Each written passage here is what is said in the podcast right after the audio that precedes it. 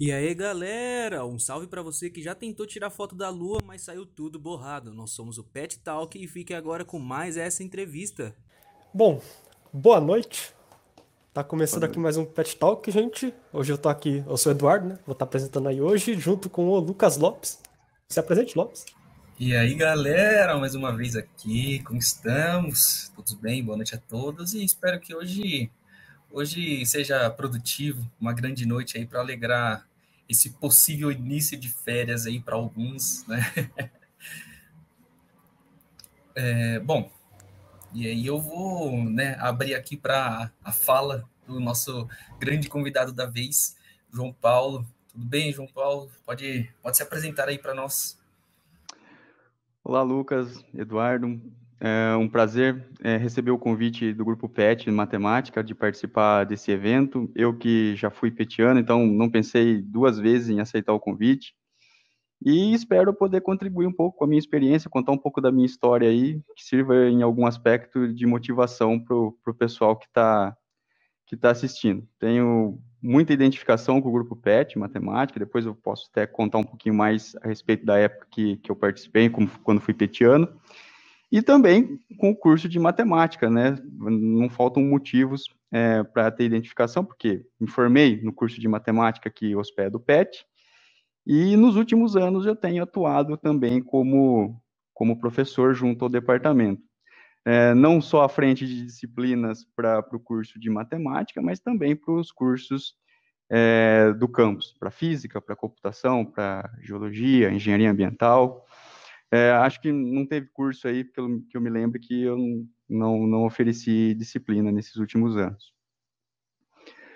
Bom, é isso. Então, sempre agradecendo aí a, a oportunidade de, de estar participando do, dos eventos do Grupo PET. A última vez foi em 2018, quando houve um processo seletivo, e aí, na ocasião, a Marta, que era a professora tutora, ela me, me convidou, então, para compor a banca e me fez voltar, assim, foram três noites de seleção lá muito legais que me fez voltar no passado muitos anos. Bom, então vou falar um pouquinho, fazer uma apresentação da, da minha formação. Eu ingressei no curso de matemática da Unesp, né, daqui de Rio Claro, em 2003. Então o pessoal já começa a fazer conta aí de quanto tempo foi e quantos anos eu tenho agora. Eu entrei com a idade de 17 para 18 anos. Uh, vim da escola pública, é, eu fiz toda a minha jornada eu fiz na escola pública. Nos anos anteriores de prestar o vestibular, eu ainda fazia o curso do Senai, daqui de Rio Claro também. E naquela fase do ensino médio, onde você tem que definir as coisas, né, eu me engajei muito em participar das Olimpíadas.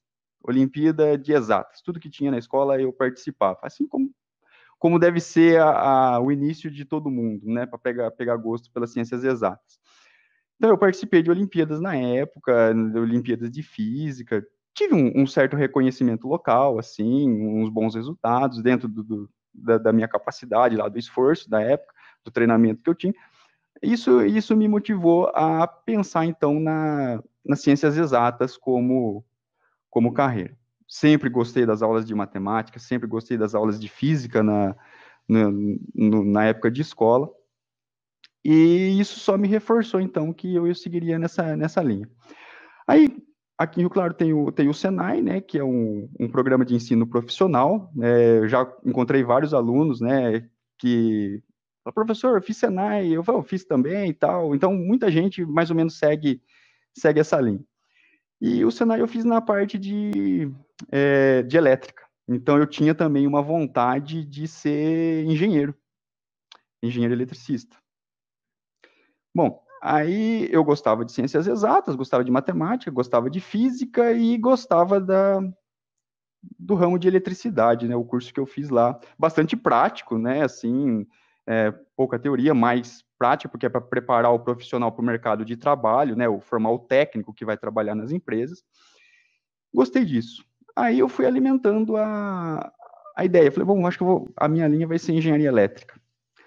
Chegou na época do vestibular tal, é, é, engenharia elétrica em Rio Claro não tinha, era difícil morar em outra cidade, né, por condições aí é, pessoais, não dava, mas gostava de matemática e física, e matemática e física tinha em Rio Claro, dois excelentes cursos, tradicionais da Unesp. Como primeira tentativa, eu falei, vou arriscar fazer matemática, porque ah, escolhi, sem. Vou tentar matemática primeiro. Se não der esse ano, o ano que vem eu presto para física, mas sem olhar relação de candidato por vaga, vou fazer matemática primeiro. Aí eu fazia o Senai, que era durante o dia, manhã e tarde, é, a parte da tarde, fazia estágio também na, na, na, companhia de energia aqui na cidade, da Electro, por conta do Senai, e estudava à noite. Aí eu falei, puxa, mas fazer vestibular nessas condições agora, cursando à noite, né, eu acho que não vai dar. Mas vou prestar, vamos ver o que que dá. Aí, para pegar experiência no primeiro, fiz Enem, uh, as regras eram totalmente diferentes na época, a Unesp considerava uma pontuação lá. Falei, é, é para fazer para pegar experiência. Não fiz cursinho, Falei, vou na coragem ali ver que, o que dá. Fui lá e fiz os três dias. Eram três dias de prova da Unesp. Era um, um domingo, uma segunda e uma terça. Fiz as provas. Falei, bom, agora é procurar cursinho, porque o ano que vem eu tenho que passar. E aí saiu o resultado, primeira chamada, não entrei. Mas na época era um sistema totalmente diferente. Imagina virada do ano 2002 para 2003, internet como era, discada, você sabia do resultado do vestibular se você conseguisse conectar no site da VUNESP e rodar aquela página com, com os nomes dos aprovados, ou você comprasse no dia seguinte a Folha ou o Estado de São Paulo, o jornal, que vinha lá um caderno especial só dos aprovados e lista de chamada. E foi assim que eu descobri que eu estava na lista de espera. 40 aprovados, ou eu era o 42 da lista de espera. Falei, ah, impossível, né? Preferia nem ter ficado na lista. Falei, você acha, vai chegar em 42? Nunca, não chega. Falei pro meu pai e minha mãe, ele falou, ah, olha, não sei não, hein? Vamos, vamos ficar de olho. Aí teve a matrícula dos, dos, dos de primeira chamada, de primeira lista, e aí falou assim, todos os da segunda lista é, foram convocados, a, porque também não tinha nada online na época, né, a comparecer no IGCE, que na época era na Rua 10, é um lugar que é onde foi desativado da Unesp, é, lá era administração. Cara, e é uma coisa assim, surreal que aconteceu. É, chegava lá, você chegava de manhã, você tinha uma semana para juntar os documentos, você chegava lá e dava seu nome. Você fala assim: eu tenho interesse em vaga remanescente de matemática. Aí eles coletavam esse nome até o meio-dia. Então vinha gente de tudo que era lugar só para dar o nome, porque não tinha como fazer a distância isso. Então a pessoa vinha de qualquer lugar da região aí dar um nome. Na parte da tarde, o que, que acontecia? Você voltava às 14, no lugar marcado para o curso de matemática, e aí era assim, olha só como que é meio que traumatizante o processo. A pessoa, o funcionário lá, abria a porta e falava assim, pessoal, quem foi aprovado, que conseguiu a vaga remanescente, tem um nome numa carteira. Então você entrava numa sala de aula que dava aula e você procurava o seu nome em carteira.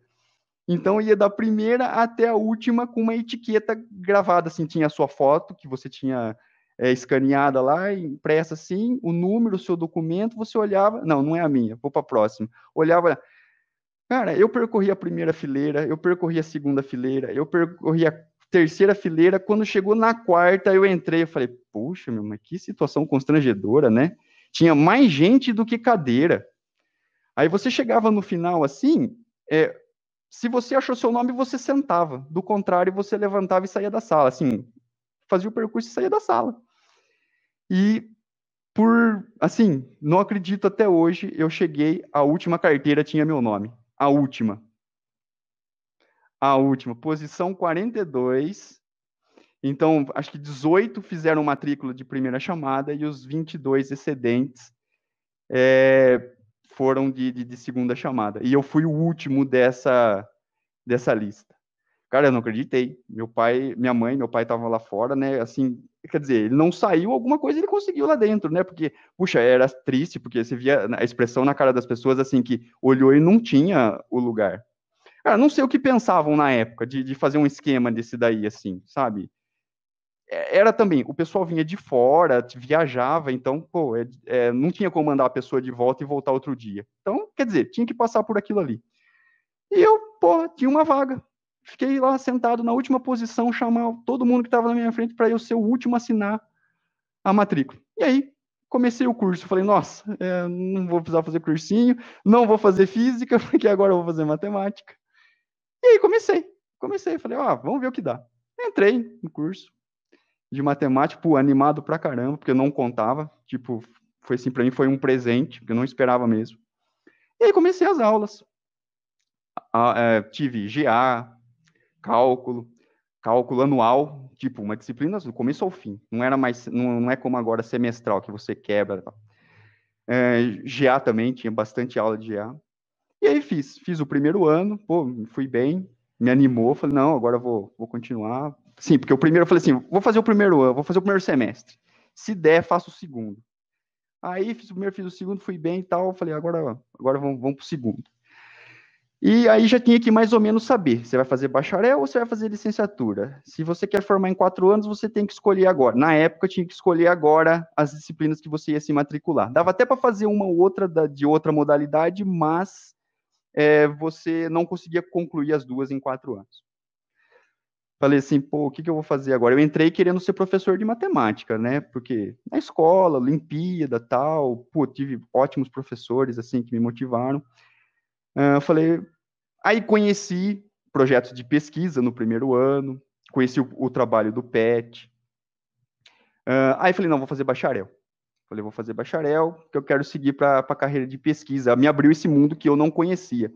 Cara, não tinha tanta informação na época. Vou falar 18 anos atrás, comparar com agora, pô, pouca informação.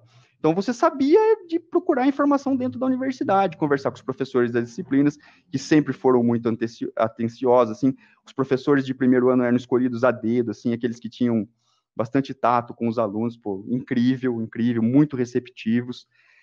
E aí fui conhecer, falei, vou fazer bacharel. Fui fazer bacharel, entrei pro PET, peguei bolsa, e aí foi segundo, terceiro, quarto ano, tal. Precisei pegar iniciação científica no segundo por conta do PET. Aí eu falei, pô, eu gosto da matemática, mas aquela parte aplicada, aquela chama lá atrás de querer fazer engenharia, alguma área aplicada de matemática ainda está lá. Aí eu fui procurar lá no DEMAC. Fiquei sabendo lá que tinha um professor que estava interessado em, em, alunos do primeiro ano, tal, que quisessem. Ele estava começando a trabalhar com os alunos, ele queria aluno assim que estava animado. Fui lá, conheci o professor Tadashi. Conheci o professor Tadashi. Cheguei lá, todo tímido assim. Falei, oi, professor, eu fiquei sabendo que o senhor está procurando aluno, gostaria de saber do seu projeto de pesquisa. Aí ele trabalhava com astronomia. Olha lá, meu telescópio lá atrás. Não é à toa que eu tenho um telescópio. Eu gostava de astronomia desde sempre. Aí eu conversei com o Tadashi, falei, vamos começar, como tá suas notas? Eu falei, ah, tá bom, é, é, o máximo que eu consegui fazer. Levei o, o currículo para ele. Ela, não, tá ótimo. Bom, vamos, vamos começar. Tal. Comecei a fazer isso com o Tadashi, no PET, participar dos projetos tal. Fiz o segundo ano, terceiro, continuei com ele. Fiquei três anos fazendo iniciação científica com o Tadashi. Três anos de projeto com ele. Bem, bem legal, assim, gostava muito do que fazia. Aí chegou na hora de pensar na pós, né? Chega no quarto ano, falei, e agora, vou para onde? No terceiro ano, o pessoal da matemática, na minha época era assim, o pessoal já se engajava nos cursos de verão, né? Ia para o ICMC, fazer o curso de verão, de álgebra, ia para o UFSCar, e se submetia lá ao curso de verão, já que às vezes eu já garantia um ingresso no mestrado, né, para depois do quarto ano. Falei, mas assim, pô, é, a minha área é aplicada. Eu, eu vou tentar alguma coisa, não vou fazer mestrado e doutorado em matemática. Eu quero seguir na área aplicada. Eu tinha comigo que eu precisava trabalhar nessa área aplicada. Gostava, gosto muito da matemática. Na verdade, a matemática é essencial para aquilo que eu fui fazer na pós. Mas eu queria é, seguir na área aplicada. Não fiz curso de verão. Falaram, você é louco não fazer curso de verão, porque depois você vai ter que fazer depois, faz agora no terceiro, depois. Falei, não vou, falei, vou fazer pós em, em área aplicada. O Tadashi já falou assim, ó, aqui na física tem, lá no INPE tem, na, na linha que a gente pesquisa, e manda inscrição. Mandei inscrição para física aqui em Rio Claro, de novo a física meio que me próximo ali e tal. É, não sei, se eu estiver falando muito, vocês, por favor, interrompam, tá bom? Não tem. Tá tranquilo até aqui. É, aí eu me inscrevi no, no curso de pós-graduação da Física, daqui de Rio Claro. Me inscrevi lá para o INPE também. No INPE, eu me inscrevi para o programa de Engenharia Aeroespacial. Olha só aonde eu estava me metendo. Engenharia Aeroespacial. Porque lá tinha uma linha de pesquisa que o Tadashi tinha me indicado, ele tinha até uma sugestão de uma orientadora lá. E na física, ele ia ser meu orientador. Ele ia ser meu orientador de mestrado. Me candidatei. E também, de novo, a engenharia elétrica, que sempre me acompanha. Não esqueci desse curso de engenharia elétrica nunca. Comecei a pesquisar sobre pós-graduação é, na engenharia elétrica, ver se matemático podia entrar nesse meio, né? Comecei a, aí, quatro anos, né? Já tinha um pouquinho mais de acesso à internet, tinha lá no campus, na salinha do PET, a internet era boa, então dava para ficar lá procurando as coisas no site da USP, da Unicamp, conhecer as linhas de pesquisa. Aí eu achei uma linha de pesquisa na USP em São Carlos, na engenharia elétrica em sistemas dinâmicos. Matemática. Engenheiro trabalhando com matemática lá dentro, querendo receber matemáticos para fazer pesquisa lá, para colaborar na pesquisa teórica deles. E eu vou chegar na logo na importância do que um matemático tem num curso de engenharia. Bom, mandei um e-mail para esse professor. Falei, professor, ó, meu nome é tal, estou acabando o curso de graduação, é, eu tenho interesse de conversar sobre a sua linha de pesquisa, quero saber se você é, tem disposição de me orientar, eu fiz matemática, não tenho conhecimento nenhum de engenharia. Me apresentei. Ele me respondeu um e-mail assim, duas linhas. Por favor, me mande o seu currículo as notas da graduação, o seu histórico. Falei, nossa senhora. Ele nem falou mais nada, ele só que eu quero o seu histórico. Ah, fui lá no IGCE, mandei o histórico lá, mandei. No outro dia, ele falou assim: eu, eu quero que você venha conversar comigo na, sei lá, terça-feira da semana que vem, às 9 horas, eu tenho um horário livre, venha. Só isso, só isso. Falei, vou, né? Vou, cheguei, peguei o ônibus aqui, fui para lá tal cheguei, fui conversar, assim, na USP, conhecia já a USP, porque é, eu tinha ido, sempre que o, o, o PET ia com uma excursão na, no evento que tinha lá, o SIM, acho que tem até hoje, é um evento, simpósio de matemática, é meio que uma semana de estudos, alguma coisa assim. E então a gente o, tinha um dia da semana que a gente ia participar o, curso de matemática. Então a gente apresentava trabalho. Então eu conhecia um pouco do campo, sabia onde estavam as coisas lá por conta do PET, do curso de matemática, que tinha levado a gente a conhecer o campus lá.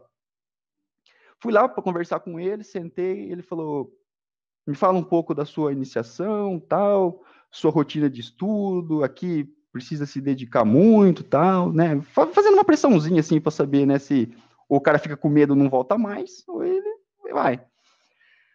Aí ele falou assim: é, bom, olha, Vou falar para você, você está preocupado com o curso de engenharia que você não é formado em engenharia? Eu vou te dar quatro exemplos. Tenho quatro alunos lá no meu laboratório, que você pode ir lá daqui a pouco, eles são formados em matemática.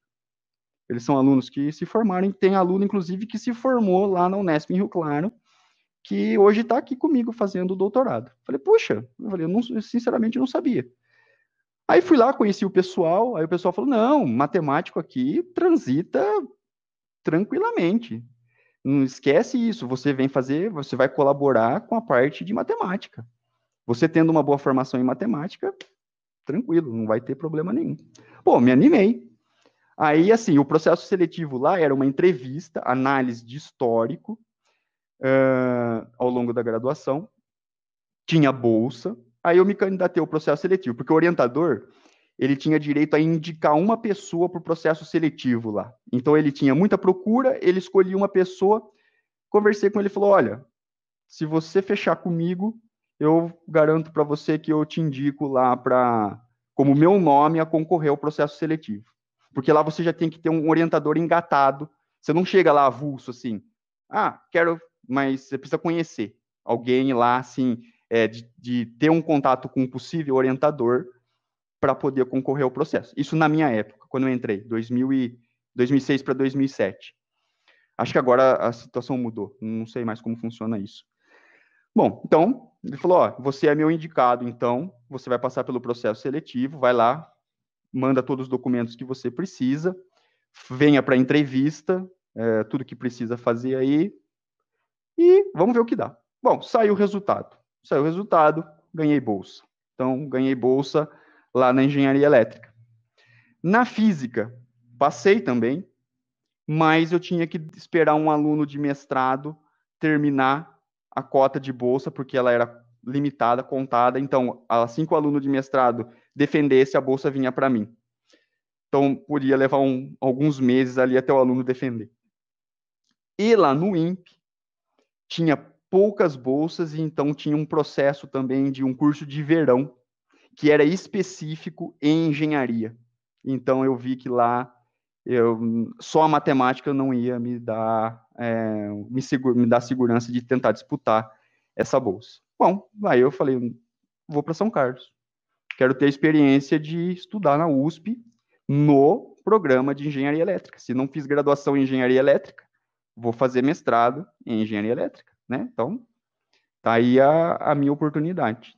E fui para lá. Cheguei lá, fiz as disciplinas, Cara, sensacional. Você, lógico que cheguei com medo, porque chega lá o orientador e falou assim, ó, você vai fazer controle ótimo, você vai fazer. Falei, nossa, controle ótimo. O que, que é controle? Falei, é, vamos ver, né? No dia eu vou descobrir o que, que é controle. Aí você vai fazer filtragem robusta. Falei, meu Deus do céu. Ele falou que matemática. Vamos, bora. Você vai fazer redes neurais artificiais. Falei, Cristo. Onde que eu fui entrar? Cara, falei, um dia eu falei, mãe, pai, eu acho que não, não é para mim, não. Falei, de jeito nenhum, que você não volta, você vai, você vai fazer o um mestrado, sim. Você vai fazer o um mestrado. Opa, tem bolsa. Só porque você viu um nome que você não conhece, você vai rejeitar. Não, você vai. Falei, fui. Comecei a fazer as disciplinas. Pô, cara, a primeira disciplina que eu assisti a aula lá era sistemas lineares, sistemas dinâmicos lineares. Ah, a professora ela passou a emenda tal. Falei, pô, tô em casa. Era espaço vetorial, é, resolver equação diferencial. Falei, ah, isso aí é para mim, isso aí é tranquilo. Isso aí é para mim. Falei, essa disciplina eu vou fazer. Fui para a segunda, controle ótimo. Controle ótimo com o meu orientador. Chegou lá também otimização, essencialmente otimização. Minimiza, maximiza. Cara, falei, essa é para mim também. Vou fazer essa também. Aí, redes neurais artificiais. Falei, opa, agora, pô, será que essa. Cheguei lá, o professor fala assim: olha, a minha disciplina, é, já vou dizer aqui, se não souber programar, pode ir lá na sessão de pós-graduação trancar a disciplina. Falei, caramba, ninguém falou para mim que tinha que programar. Tive, tive Fortran na graduação, mas é, só. Falei, nossa, e aí o que, que você quer? Foi lá, ele perguntei, perguntaram assim, né? Mas programar em quê? Ele falou, não importa, o que você souber programar. Pode ser C, pode ser Fortran, Python, MATLAB, Octave, o que for. Tem que ser uma plataforma que dá para fazer cálculo e implementar. Falei, ah, eu sei o Fortran. Se serve, se vai servir, falei, ah, vamos, agora que eu vou ver, né? Redes neurais artificiais. Foi aí que eu também já me encantei com, com a, a matemática na engenharia. Cara, redes neurais é sensacional. Eles criam um modelo matemático que simula o funcionamento de um neurônio. Então você pega lá assim, tem lá tem toda a teoria, é, e eles criam um modelo matemático e criam uma rede. Você cria um e depois você cria uma rede de neurônios. Isso é uma rede neural. O negócio passa a ter inteligência. Tudo baseado em matemática. Então você tem funções que são sinapses que ativam o neurônio. São funções que a gente estuda lá na, na aula de cálculo 1. Aquelas funções que você vê lá, que, pô, você fala assim, pô, onde que eu ia usar seno hiperbólico? pô, tem uma função lá que, numa rede neural que usa. Aí fui assistindo as aulas, as, as aulas tinha que assistir o conteúdo e implementar. Aí fui me virando, fui aprendendo o MATLAB, que é uma linguagem que usa muito lá na engenharia, ou que teve a versão gratuita disso, facinho de mexer. Aprendi a programar, fazendo disciplina. Então, a disciplina para mim foi mais importante para ter um estímulo para programação, uh, porque isso no curso de matemática tinha visto Fortran, mas aí depois mais nada, não tinha mexido com mais nada. Aprendi a programar, fiz a disciplina, e aí comecei o projeto de pesquisa. Fiz todas as disciplinas do segundo semestre, aí fiz sistemas dinâmicos não lineares, uh, fiz as outras disciplinas que tinha lá, peguei disciplina no ICMC também, porque já tinha aquelas de matemática da engenharia, tinha feito todas que eu podia, então fui fazer lá no ICMC álgebra linear, por exemplo, a álgebra linear aplicada, fui fazer. E aí comecei o projeto de pesquisa em teoria de controle. Aí eu já sabia o que era controle. Controle eu não sabia o que era na primeira aula, mas agora eu sabia.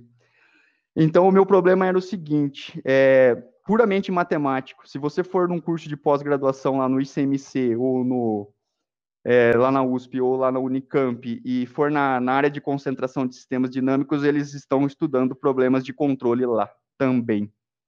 Então, às vezes fala assim, pô, não, ele foi para engenharia, ele a matemática não deu para ele, ele foi lá na engenharia onde na, nada a ver. Lá se faz pesquisa de matemática de alto nível, assim como se faz num departamento de, de matemática, matemática pura na, na mesma área de concentração. E eu posso provar isso nas publicações que eu tenho, ver as, as revistas onde os resultados saíram. Uh, aí, fui mexer com controle. O que, que é um controle? Eu tenho um sistema dinâmico linear, e eu preciso, então, acrescentar uma variável para que eu possa controlar esse sistema. Ou seja, ele tem uma dinâmica, geralmente instável, ou seja, o sistema é, começa num ponto de equilíbrio instável e ele vai para instabilidade lá, o sistema desorganiza todo. E eu preciso projetar uma ferramenta que para aquele sistema ele se mantenha estável. Aí você vai falar assim, pô, onde que usa isso? Aí eu dou um exemplo.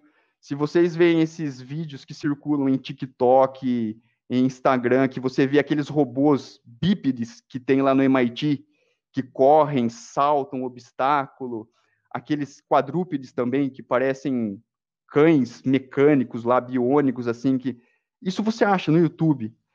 É, é controle aquilo lá. Tem um, tem um modelo matemático que faz aquele objeto se deslocar de forma coerente. Subir escada, saltar obstáculo.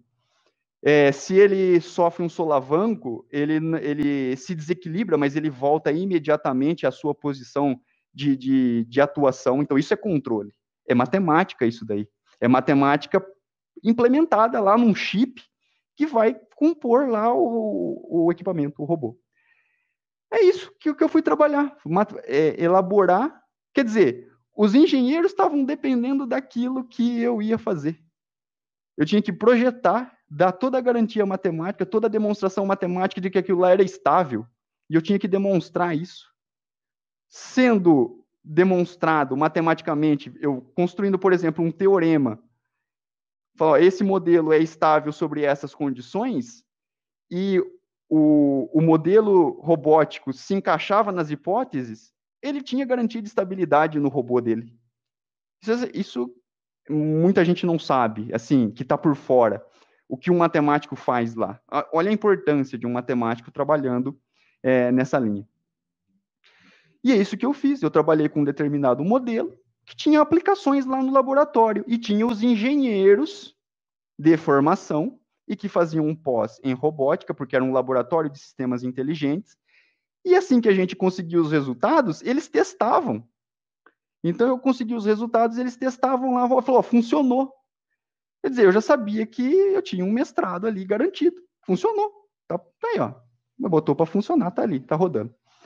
Tinha um projeto, por exemplo, de é, helicóptero, que, por exemplo, você tem um helicóptero que faz monitoramento de uma determinada área. Por exemplo, linha de transmissão de energia elétrica, você precisa fazer manutenção. Você manda uma pessoa correr essa linha de, de transmissão, você expõe essa pessoa a um risco? Não. Você pega um helicóptero equipado com uma câmera, eleva o helicóptero, que no caso hoje é um drone, né? Hoje é um drone, na época eles faziam com um helicóptero, é, a controle remoto, e esse helicóptero ele vai sobrevoar fazendo monitoramento de imagem e isso devolve para a pessoa que está lá. Só que para esse helicóptero voar estável, ele precisa de um modelo matemático embutido lá para que ele voe dessa forma. Imagina se bate um vento e tira o helicóptero da sua linha. Ele precisa ter uma ação de controle robusta que a, a, os sensores captam a ação do vento, passem isso para aquela fórmula matemática, e ela faça umas contas rapidinho lá no processador e fala, ó, corrigir rota. Ele volta para sua posição de estabilidade. É isso.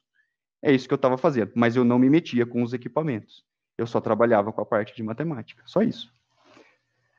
E aí fiz, fiz o mestrado, fiz o doutorado. Aí eu fui agregar mais ao doutorado, né, já num, num nível mais alto, né, obviamente de pesquisa. É, fui melhorar as coisas que eu tinha desenvolvido, fui trabalhar com sistemas marcovianos, que são sistemas sujeitos a falhas. Por exemplo, você tem uma formação de, de helicópteros. Um sofreu uma pane e caiu. Perde-se toda a formação? Não.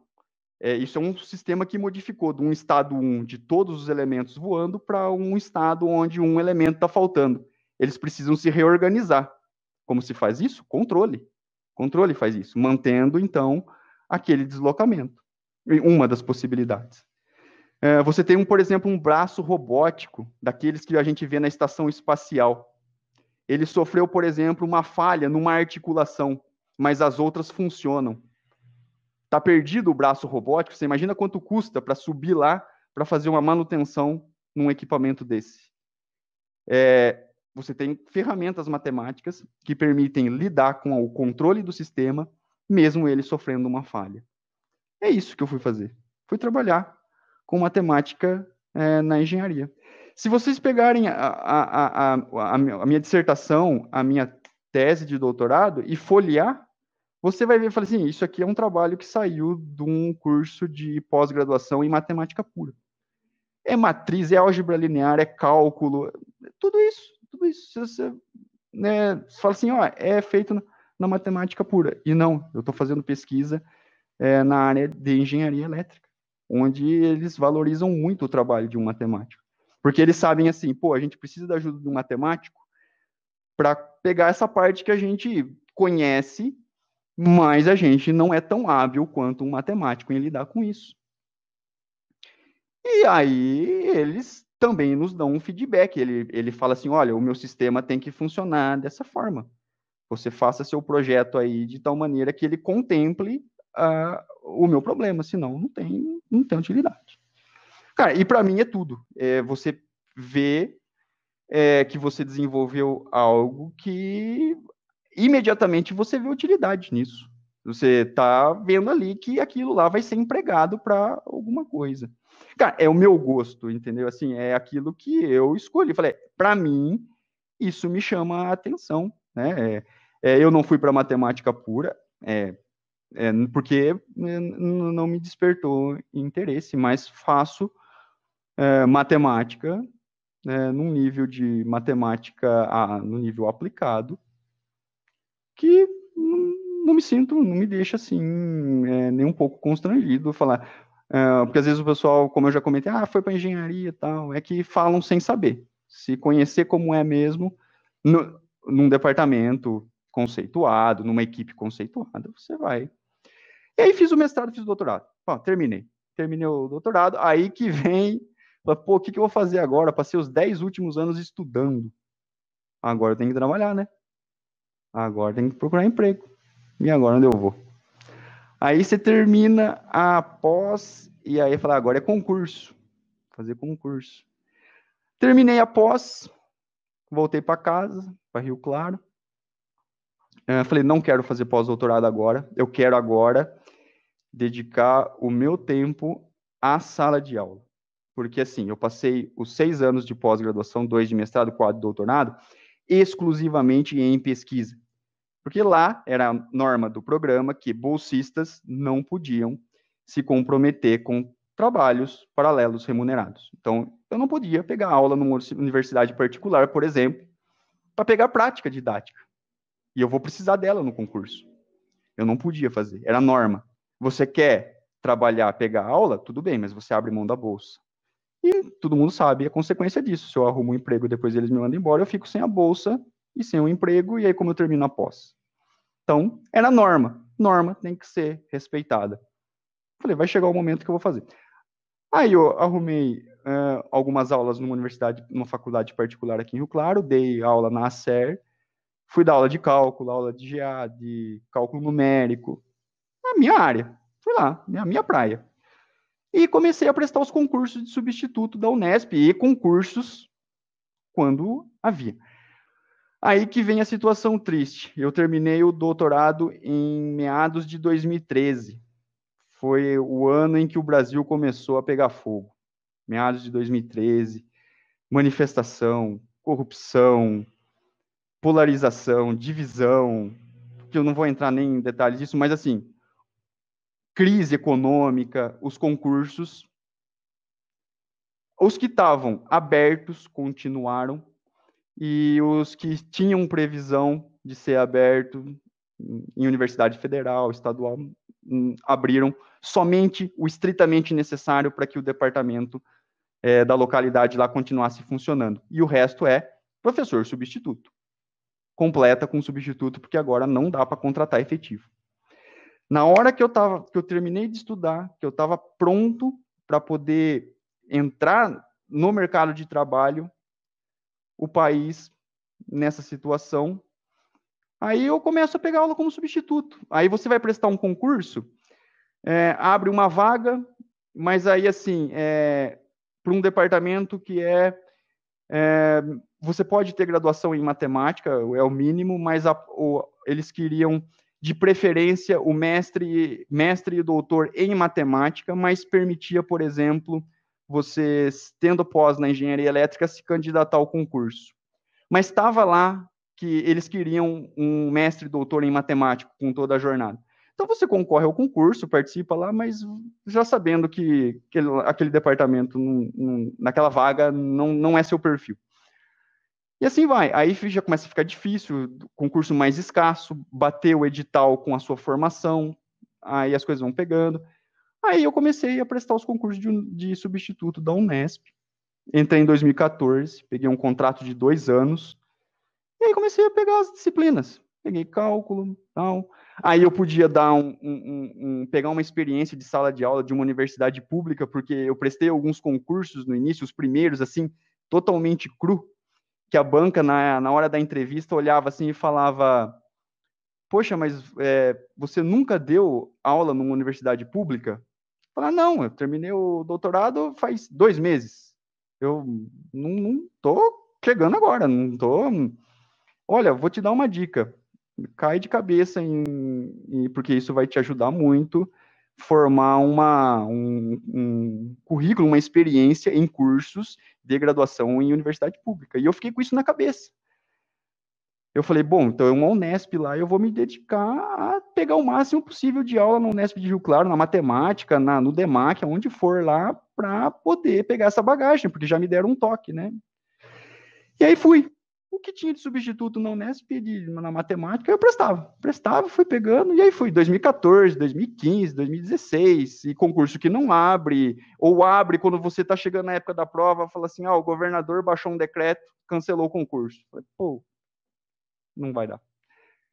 E vou como substituto. Aula na particular aqui. Então, assim, esse tem sido é, os meus últimos anos, e foi assim que eu cheguei até de volta na Unesp de Rio Claro, no departamento de matemática, uh, e que eu tenho muito carinho, porque foi o departamento onde eu me formei, e foi de uma emoção muito grande o dia que eu soube que eu passei no primeiro concurso substituto, e eu estava lá trabalhando com professores agora que foram os meus mestres, né? Poxa, eu estava numa sala de aula, é numa, numa sala lá num gabinete que eu tinha, que era a minha sala, e do lado estava meu professor lá, da época de graduação, deu geometria diferencial na graduação, por exemplo, me deu cálculo na graduação, eu estava lá, dando aula do lado deles, dez anos depois. Então, assim, é um, é um, as aulas que eu, que eu peguei na Unesp, sempre com muita dedicação, muito empenho, gosto muito do que eu faço, assim, me dedico muito ao oferecimento da, da, das disciplinas, me coloco muito como aluno quando eu vou dar aula para os alunos. Então, eu puxo pela memória, né, alguns exemplos. Falo assim, ah, todas as disciplinas que você fez foram espetaculares? Claro que não, né? Fala assim, tem aquelas que você fala assim, poxa, essa eu não vou esquecer nunca. E são professores que estão até hoje ou que se, for, ou se aposentaram recentemente. Né? Não vou dar nome aqui, assim, professores fantásticos, que, que assim, se você pudesse descrever a sua formação como professor, aquilo que você pratica em sala de aula, eu poderia indicar, olha, esse aspecto eu me espelhei nesse, esse aspecto eu me espelhei nesse. É, o que eu faço é um pouquinho de cada um, dando o meu acabamento ali, vendo o que cada um fazia, que fala, pô, isso é legal, um dia eu vou querer fazer igual ele. Espero que se tem alguém hoje vendo o que eu faço, pô, gostei do jeito que ele faz isso daí, o jeito que ele trata do assunto, que isso passe para frente. E foi assim que eu me moldei para poder atuar. Sei, né? Tava até conversando com o pessoal que a gente não tem muito feedback, assim, né? Aluno fica meio receoso de falar tal. Mas acho que está sendo bem feito pelo que ouvi faz alguns minutos aí. Então, assim, tô, tô satisfeito com o trabalho, acho que os alunos também. É, bom, eu vou pedir licença aqui ao, ao, meu amigo Eduardo. Não, pode, pode colocar na tela aí que eu vou usar já para é, um ponto. Chegou como sem bagagem e saiu por muitos como um dos melhores professores dessa vida. quando, quando tivemos, uh, chegou lá a notícia, né, parecendo que chegou no jornal, né, o João de volta. Aí todo mundo, o oh, grande dia. recebemos, recebemos mensagem, nossa, aí finalmente vai vai voltar. Já vou perguntar se vai se vai dar aula de novo graduação. E, e, o pessoal trazendo muito elogio, mas é verdade. Agora, pelo menos comigo, que é uma turma depois do, do Eduardo, acabou vindo essa, essa vibe de. Não sei se na do Eduardo já tinha, de dar o feedback no final do ano a gente tem uma reunião aí, ou no final ah, é? temos uma reunião aí, é, falar bem dos professores, falar mal dos professores, os professores estão lá também, então aquele jogo de cintura aí, né? Tem que falar bem, mas falar. Calma aí. Não, tem, que, falar, tem que ser sincero, né? Porque a gente precisa de um, de um retorno para poder é, melhorar ali. Falar assim, pô, é, a gente acerta tudo de primeira, assim, tá, tá ótimo. Não, impossível. Então, é bom que o aluno. Mas a gente sabe, né? Ainda tem aquela situação, professor aqui, aluno aqui, e aí quebrar essa barreira. Então, eu chego para as aulas lá, pessoal, ó, vamos fazer isso, isso, isso, esse é o programa. É, confie em mim. Se você fizer aquilo que eu estou programando, é, é sucesso, não vai ter dificuldade. Vai na minha, segue minhas orientações. Assim, eu já trilhei esse caminho. Eu sei em qual pedra pisar, qual é a pedra mais firme. Eu já estudei esse assunto. Agora eu estou passando para vocês. Então, quer dizer, se eu estou falando disso, é porque é importante que você se concentre nisso. Ah, professor, mas você não falou daquele assunto lá que também é legal. É, a gente tem uma carga horária limitada também para dar aula, né? Não pode dar, não tem como falar de tudo, mas aquilo que está sendo falado, é, se você, falando da minha, das minhas disciplinas, se você estudar aquilo que eu estou falando, não vai ter surpresa em prova, é, não vai ser pego de falar assim, pô, não tem nada a ver com aquilo que eu assisti na aula. Não tem isso, porque eu me coloco também na situação quando eu fui aluno e às vezes me deparava com situações que falava, puxa, mas é, não foi legal, assim, a disciplina não foi legal. Mas eu nunca fui, assim, como aluno, de falar, é, pô, não aprendi, o professor foi, nunca. Quer dizer, eu, eu, jogava sempre a falha em mim. Falei, pô, se ele falou lá daquele jeito, se eu não consegui, eu tive algum problema, é alguma falha minha, porque quem está aqui para correr atrás sou eu como aluno. Entendeu? Ele está lá fazendo o papel dele, do jeito dele, eu tenho que respeitar a forma com que ele trabalha e me virar. Quem está aqui para aprender sou eu, eu que tenho que mostrar para ele que é, eu mereço ser aprovado ou atinjo lá as notas ou as pontuações que ele define como sendo o mínimo para ser aprovado. Então, é um pouco da, da minha forma de trabalhar. E, e, é importante que o aluno venha e fale. não tem problema nenhum fazer crítica. Olha, acho que não tá legal. Uhum. Ué, vamos mudar. É, bom demais. É, du, você quer falar alguma coisa? Eu... Não, eu só ia falar que, tipo, você comentou dessa reunião de final de ano de feedback, mas eu duvido que. Eu nunca participei. Então, é, a gente começou a ter mais, principalmente agora na AD, que ah, tá. Ah, que, que, nossa, ah, a gente sim, tava todo mundo aprendendo uma coisa um pouco nova. Mas. É, eu, mesmo assim, eu duvido que se, por exemplo, você viesse numa reunião dessas, o pessoal ia falar como eles costumam falar. Porque, tipo, pelo menos quando é para falar mal, não que a gente fale mal de algum professor aí, né? ninguém fala mal de professor nenhum.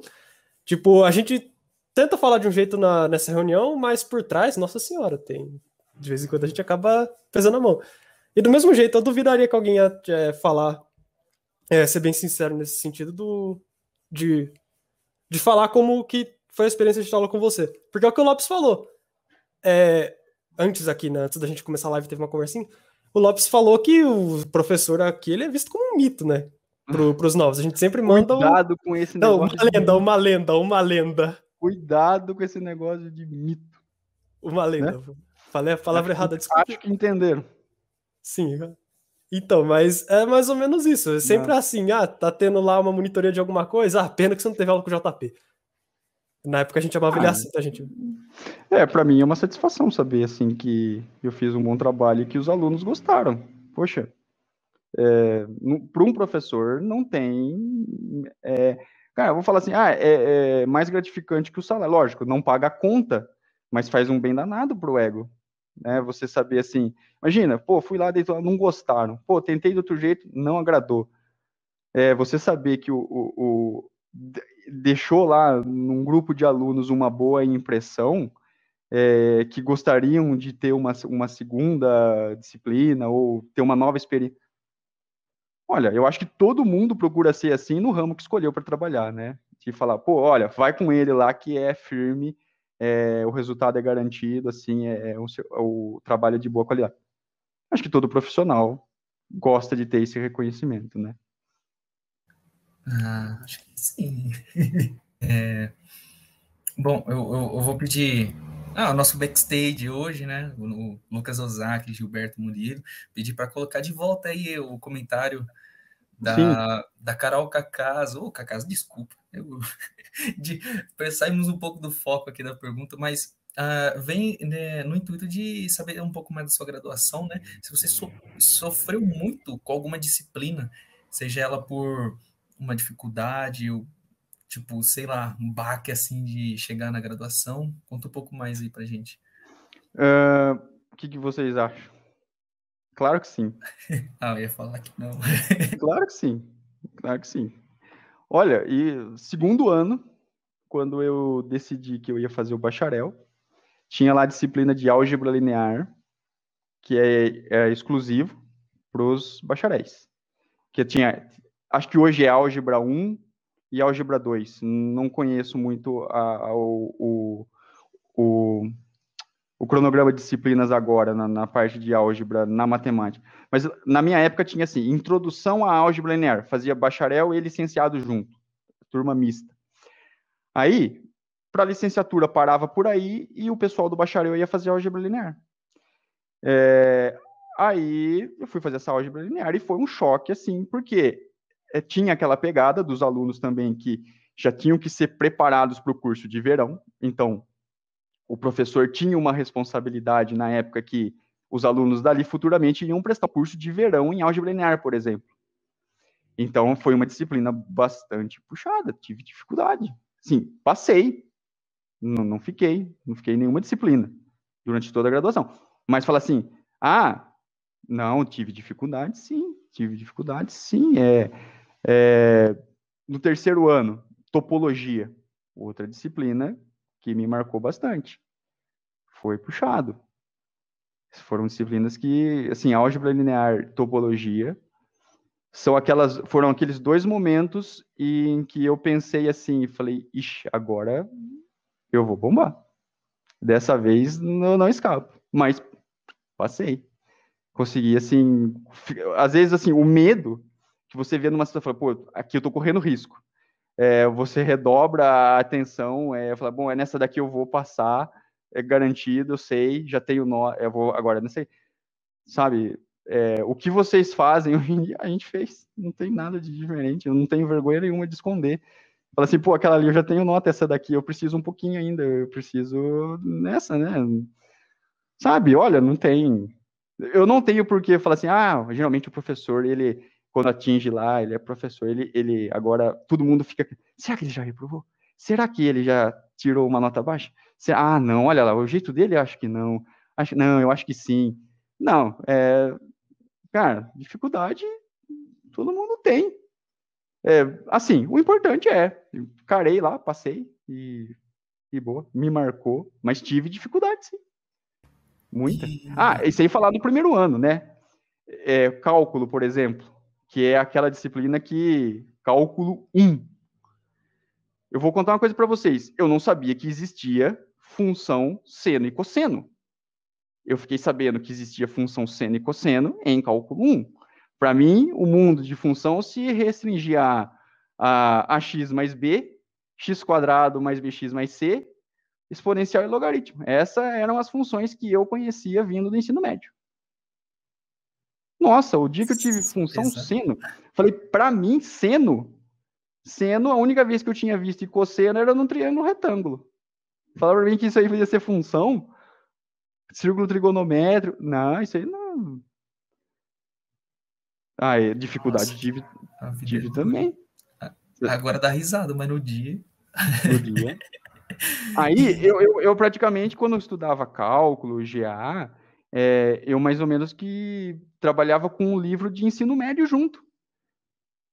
Porque tinha situação, por exemplo, que eu, eu não conhecia, eu não tinha visto. Era, é, era a deficiência do, do ensino, né? É, eu vim é, com muita defasagem é, na, na, na, na, formação da época de escola. E a hora que você entra no curso de graduação, eu falei, nossa senhora, antes de eu estudar a aula de cálculo de hoje, eu preciso ir para casa, sentar e estudar esse conteúdo de ensino médio para entender o básico, para depois estudar isso aqui meu primeiro ano de cálculo foi assim, passei. Fui hum, tranquilo. Mas assim, teve um trabalho, tem um sofrimento. A mais sim. Então, não tenho vergonha nenhuma.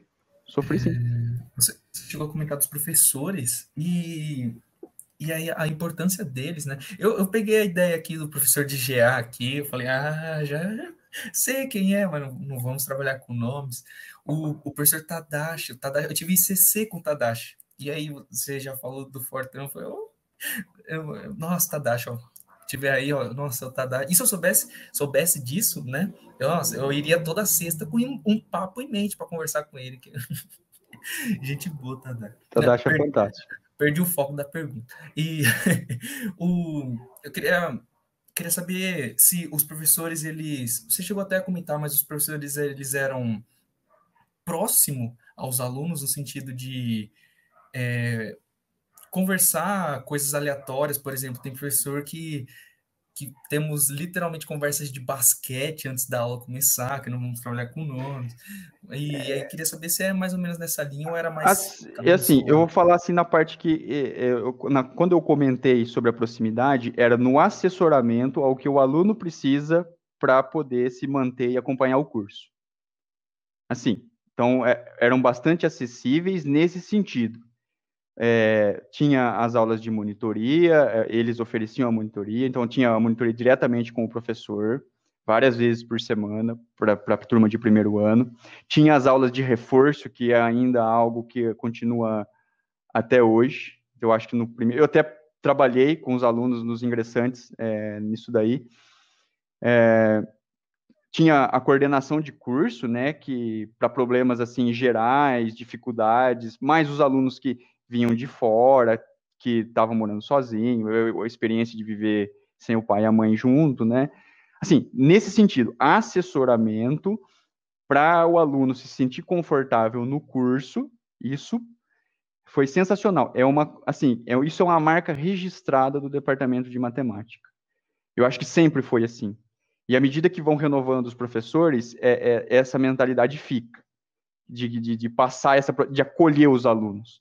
É, é um campus relativamente pequeno, se você for comparar com uma Unicamp, uma USP. Então, assim, dá para conhecer quase que todos os alunos por nome. Você não é um número. Então, às vezes, você faz uma pergunta na sala de aula, uh, o professor te trata pelo nome porque ele tem um grupinho de alunos ali naquela disciplina, duas ou três, que ele dá que ele consegue é, manter essa proximidade. Então, nessa parte, sensacional. Agora, nisso que você comentou de, ah, isso não tem a ver com o curso, é, eu, aí já não era mais a minha, eu, eu não, não me misturava muito nesse, assim, eu ia para aula, estudava, ia para biblioteca, para casa, o meu ritmo era meio que, sim, não me envolvia, não. Eu me, tava com o pessoal na hora do, das atividades do PET, mas fora isso, nas interações que eu não posso opinar, não sei, não sei dizer, não tive essa experiência. Uh, você vai falar alguma coisa, Edu? Não, não nesse sentido, nesse rumo. Então manda aí, pode mudar de assunto. não, é que eu só tava lembrando aqui, é, por exemplo, eu tinha visto um comentário antes aqui, acho que era do Thiago. É, era do Thiago. Tem a pergunta dele também, mas tem o comentário que ele mandou do ouvindo aqui dá até uma vontade de fazer um mestrado em engenharia também. Esse aí mesmo, ó. Ele falou, ó, ouvindo aqui dá até vontade de fazer um mestrado em engenharia também. Haha. e eu, eu não sei, tipo, pelo menos eu nunca tinha, eu não, eu não fazia ideia do que, é, que existia isso que você tinha acabado de falar aqui sobre, sobre matemática na própria engenharia. Eu acho que é uma coisa que só dá para descobrir mesmo indo para esse sentido, porque você também falou que na época do, do ensino médio você não sabia muito sobre pesquisa na universidade, eu também não fazia ideia. Não tipo, sabia. Essa é uma coisa que, tipo, perdendo um pouco até hoje. Foram me falar iniciação científica assim no primeiro dia lá, iniciação, iniciação científica, que? Como assim? Pesquisa? Então é uma coisa que é mais da, da, da universidade mesmo. E aí tem até a pergunta do Thiago aqui, que também que foi naquele sentido do é, de, de, atualmente a gente está tendo bem pouca contratação, né? Que ele pergunta aqui: pós-graduação é bem legal, mas você diria que hoje em dia vale a pena correr atrás disso da carreira acadêmica? Ele, ele até falou, é, pergunta porque fico bem na dúvida. Parece que não há tanta contratação hoje em dia. Ele fala assim sobre a carreira acadêmica no geral terminar a graduação, fazer mestrado e doutorado, seja em qualquer área, ou especificamente na engenharia. Eu vou falar assim: o cenário está para todo mundo ver aí. É, as contratações para efetivo praticamente que cessaram. Agora, com a pandemia, zeraram mesmo, né? Porque alocação de recursos para combate à pandemia, os concursos que estavam em andamento, que ia acontecer provas de efetivo, foram suspensos. É, volta, a previsão é só a partir de janeiro de 2022. Então, assim, eu vivo uma realidade desde 8 de 2013, quando eu terminei, vou 2014 mesmo, porque eu terminei na metade do ano, não dava para fazer muita coisa no resto de 2013 mesmo. É, quando eu fui correr atrás disso, é, era nítido que os meus colegas que terminaram matemáticos, que fizeram pós no mesmo laboratório, no mesmo grupo de pesquisa que eu, que terminaram, por exemplo, até final de 2012, tiveram uma quantidade de concursos ainda à disposição que eu não tive. E eles se colocaram com a, com a mesma formação que eu. Fizeram graduação em matemática, mestrado e doutorado em engenharia. E se colocaram em grandes universidades. Tenho colegas na Unesp, tenho colegas na UFSCar, tenho colegas em vários lugares. Tenho colegas na USP. E eles se colocaram. Quer dizer, é, vale a pena? Vale. No momento, é, você arriscar assim, falar, pô, é, vou fazer, são mais seis anos para frente, não sei como que vai estar o país. Quando eu falei, vou fazer pós-graduação porque eu quero ir para pesquisa, eu quero lecionar na, na universidade, o, o, Brasil era estava decolando. Oferta de bolsa, não, em, é, é, recurso para o ensino superior, universidade abrindo aqui e ali, contratando. Só que, às vezes fala assim, falta, falta é, investimento na educação. Não sei. Acho que falta. Mas talvez um bom planejamento. É, eu ainda não fiz, eu estava pensando essa semana, quanto que eu custei para o Estado, quando eu falo isso a nível federal, já que eu recebi as bolsas da CAPES do CNPq, para bancar a minha formação. Eu, eu dependi de bolsa a vida toda. Quanto que eles investiram? Quatro anos num doutorado, dois anos num mestrado, mais as assistências para congresso, conferência. Gastaram muito comigo. Eu falar, tô falando comigo porque tô falando de mim. Mas assim, eu e os meus colegas que estão na mesma situação agora. Foi um investimento que foi feito e que o país não planejou. Onde a gente vai colocar esse pessoal a longo prazo? Porque a oferta de bolsa de pós-graduação na época, se você analisar um gráfico, nossa, é uma derivada positiva, explodindo assim, lá para cima. E chegou a época da crise e todo mundo naquela época e com a situação de que tem o título, recebeu um grande investimento de imposto, né, que muita gente pagou, que nunca vai chegar na universidade, a gente sabe dos problemas que tem, que nunca pensou de chegar numa pós-graduação e que com o imposto que pagou sustentou a minha pós, né? Eu vejo por esse lado assim, então, que um dinheiro desperdiçado, se essa mão de obra não for devidamente aproveitada, criou-se um pesquisador. A, a, o interesse da pesquisa é para o pro progresso do Estado. É obrigação dele investir nisso, porque ninguém vai fazer por ele. Ele tem que investir na universidade, nas pesquisas, para que, é, se ele não fizer por ele, quem que vai acudir a gente no futuro? E do jeito que está, onde isso vai dar? Então, parece desmotivador a situação desses últimos anos. Fala, poxa, eu vou fazer uma pós-graduação, mas será que a hora que eu terminar, é, eu vou ter um lugar para me colocar? Eu agora ficaria muito preocupado. Se eu tivesse terminando a graduação hoje, é, eu pensaria duas vezes de engatar uma pós-graduação é, assim, só. Fala assim, não, igual eu fiz, é mestrado, é doutorado e boa porque eu vou me dedicar a isso porque eu quero ser pesquisador e trabalhar na universidade. Eu pensaria numa, num segundo plano, um plano B. Assim, para alguma coisa. É, qual? Não sei, porque eu não vou me ocupar, porque agora não tem como voltar para trás. Não, não tem como voltar, já era, já fiz. É, tô nessa, agora o, bar, o meu barco já está no meio do oceano, preciso encontrar um porto para encostar agora. E tô remando aí faz um tempo, esperando que vai melhorar. Deu sinais de melhora? Deu. Chegou a animar? Sim. A mudança é, de 2018, toda vez que troca governo, né, independente daquele que vai assumir, sempre dá aquele ânimo, né? Falando, não, agora vai, agora o país vai. Virou 2019, é, a Unesp e as universidades públicas já sinalizaram que é, sanaram as dívidas, então dava para começar a contratar. E aí o que, que aconteceu? Pandemia. Isso vai trazer um atraso de, eu acho, assim, uns cinco anos. O que estava chegando no fim, a agonia que estava chegando no fim de todo esse pessoal que, assim como eu, tá, tá correndo atrás até hoje, é, é, acho que vai prolongar por um, por um tempo a mais. Então, a, vou dar um conselho para ele, o que, que eu diria? Olha, eu, se eu quero muito fazer a pós, eu faço, mas de tal maneira que eu possa ter uma, uma segurança. Por exemplo, o que, que você terminar um curso de matemática, o que pode te dar um resultado um pouco mais imediato? Fazer uma licenciatura, eu acho. Eu acho que você consegue se colocar um pouco mais rápido do que você fazer um bacharel, tentar um emprego numa empresa, ou, após seis anos, está pronto para o mercado de trabalho na área que você escolheu. É, tanto que está na minha listinha de formação aí que eu passei para vocês, que vocês foram lá no Lattes, eu voltei a fazer licenciatura alguns anos atrás. Por que, que eu não fiz a licenciatura na época que eu estava aqui? Acabei o bacharel. Ah, mais um ano e meio eu vou fazer a licenciatura, junto os dois títulos, e depois vou pensar na pós. Porque aquele momento dizia, estava tudo muito aquecido. Contratação, bolsa de pós-graduação. Não, o momento, a decisão que eu tomei naquele momento era a melhor possível. Eu terminei o bacharel, tenho bolsa, vou fazer a pós.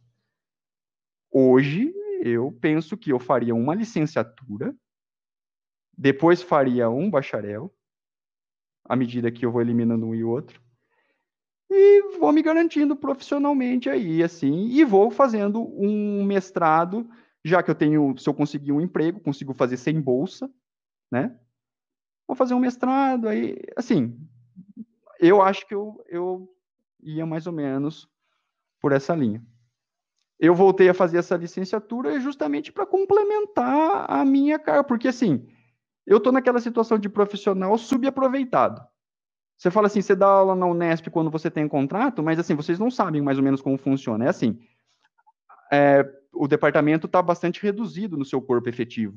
Então, os professores que estão lá, eles orientam alunos de graduação, alunos de pós-graduação, tem a carga de disciplinas da graduação, a carga de disciplinas da pós-graduação, que já não é pequena, e à medida que, que vão aposentando, aquela disciplina que estava com aquele professor, ela vai ter que ser redistribuída, vai ter que ir para alguém, porque não vai poder parar o curso. Seja na física, seja na matemática, tem que dar para alguém aquilo lá. Qual é o jeito mais rápido? Vamos contratar um substituto, porque não está podendo contratar efetivo, não tem orçamento para isso. Então, quando um substituto é contratado, no caso do modelo da Unesp, é, a Unicamp e a USP, são contratos de 12 horas semanais. Poxa, eu posso, eu tenho capacidade e força de trabalho para 40 horas semanais. É, eu, eu, tenho condições de trabalhar isso, mas assim, quando eu pego um contrato, às vezes eu faço duas provas e consigo, por exemplo, ser aprovado em duas, então eu acumulo dois contratos. Aí eu posso juntar 24 horas. Mas aí, é assim, é, é totalmente dentro da sala de aula. Essas 24 horas é para eu estar tá lá dando disciplinas hum, de cálculo, GA tal.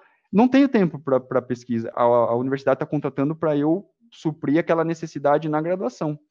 Eu não posso fazer, eu não tenho um tempo reservado para fazer pesquisa. Se eu quiser fazer, assim, ou eu ganho dinheiro dando uma aula, ou eu faço pesquisa. Porque é por conta, não tenho bolsa, não tenho o recurso da universidade, e o prazo do contrato substituto tem validade. Você começa no primeiro dia do semestre e entrega no último. Então é uma condição assim é, um pouco complicada, né? Falar assim, é, fiz tudo isso e agora eu me reduzo aí a 12, 24, mais alguma coisa que aparece fora. Então eu tenho, tenho horas para ocupar. Eu falei, então eu vou fazer uma licenciatura. Se aparecer alguma coisa aí, para preencher é, essas oportunidades é um raciocínio interessante. Então, fiz. Gostei muito do que fiz.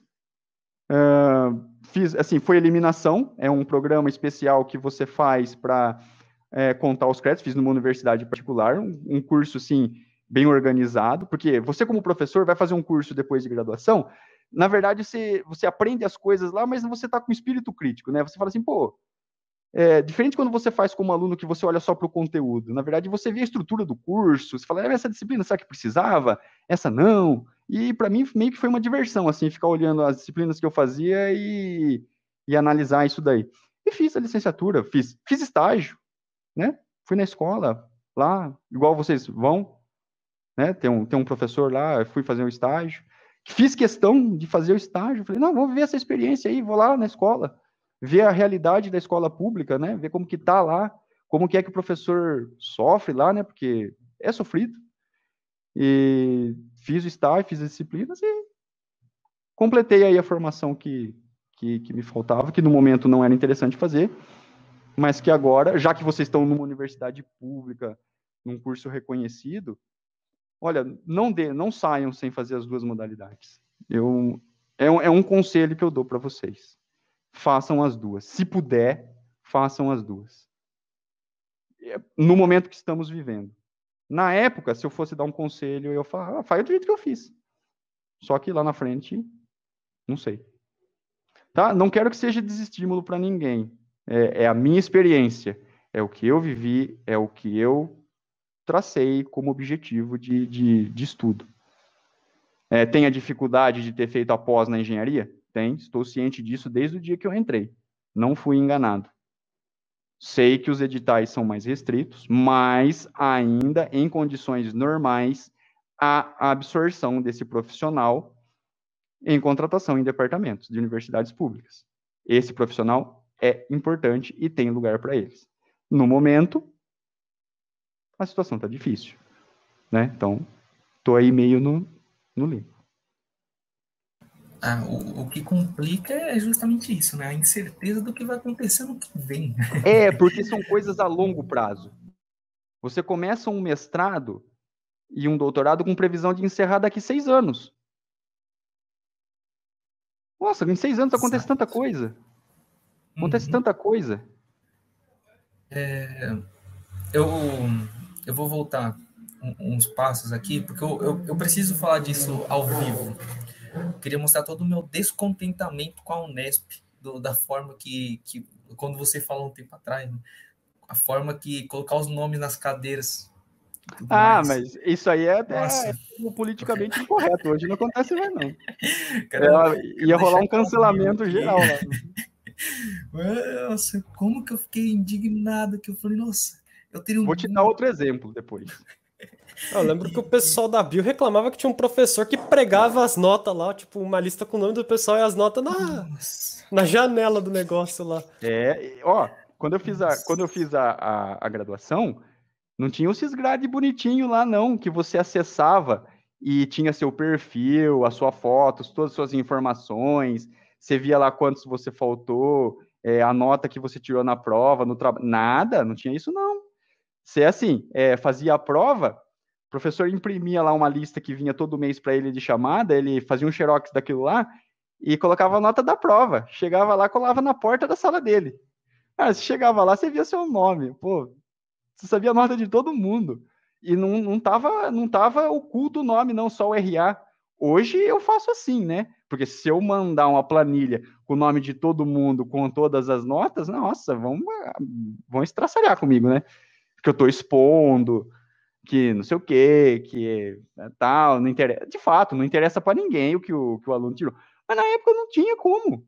É, é vinha a lista para ele, ó, tirou 0,75 na prova de, sei lá, estruturas algébricas. E tava lá. E ficava lá. Nossa, vou, me então, queixar, vou me queixar aqui que no EAD teve. Acho que foi só um professor específico que colocou justamente no Class uma planilha com os nossos nomes e as nossas notas de cada atividade lá. Eu não liguei muito para isso porque eu não sei, eu acho que eu não, não vou muito com isso não, mas eu não sei, eu fico pensando, será que não tem alguém que ficou um pouco desconfortável com isso? Porque era literalmente o nosso nome lá, não era nem o RA. Então. É. Pô, e tinha um pessoal chato. Eu, o pior é quando o pessoal vê a sua nota antes dos outros, na época. Às vezes você tava circulando lá e o cara fala assim: Ô, Fulano, Saiu a nota lá, 1,75 em teoria dos números. Pô, o campus inteiro ficou sabendo quanto o cara tinha em, em, em teoria dos números. Nossa, ah, e tá no semestre de teoria agora, né? E o pessoal. e, nossa, mas você falando do, do, do GCE também, eu fiquei, nossa, eu nunca mais vou reclamar de descer no GCE. Era na rua 10 o negócio. É longe, você acha? Eu é, fazia laboratório de física lá. Eu tinha aula até meio-dia de cálculo, deixa eu ver, na terça-feira. Acho que era uma geometria que eu tinha de terça. E na parte da tarde eu tinha laboratório de física 1, lá na 10. Então, à tarde, assim, para mim era confortável, porque eu saía da Unesp e eu vinha almoçar em casa. E daqui, depois, descansado, eu ia para lá. O pessoal saía, ia pro RU, fila quilométrica no RU. Quando conseguia almoçar, pegava a bicicleta e chegava lá em ponto para assistir aula. Ah, pelo jeito a fila da Rio não mudou não durante os anos. É. Ah, preciso buscar lá no, no GCE, pô, é descer lá o bloquinho lá no, no Santander, lá, é nada. Tá, tá na mão. Às vezes você ia na biblioteca, tinha duas bibliotecas na Unesp, a do IB e a lá no IGCE, porque lá no IGCE tinha os cursos de Física e Geografia. Então, o que, que acontecia? Os livros de cálculo no IB e IGA esgotavam rápido, época de prova. Então, o que, que você fazia? É, entrava em contato para saber se tinha lá na, na, outra biblioteca, porque lá tinha também tinha o curso de física, né? Então lá tinha até mais livros proporcionalmente ao número de alunos que tinha lá. Então você conseguia algum livro sobrando, é, procurando lá na biblioteca. Então quem tinha disposição de ir lá a pé buscar, tinha garantido um livro de cálculo para estudar para a prova. Guidorize. Ah, é isso que eu ia perguntar. Guidorize. Usam esse... Guidorize ainda? Guidorize claro, né? sempre. Oh. Usamos. Acho que não foi nessa época. Uma vez a Renata contou uma história de tipo. Acho que não foi. É que o Guidorize ele chegou aí lá na universidade e o pessoal levou os, os xerox pra ele autografar, tipo. É, eu confirmo a história dela, porque foi com a minha turma. Eu confirmo. 2003. Foi o ano que eu entrei, que eu fazia cálculo com a Renata, curso sensacional também. Renata, professora, assim, espetacular.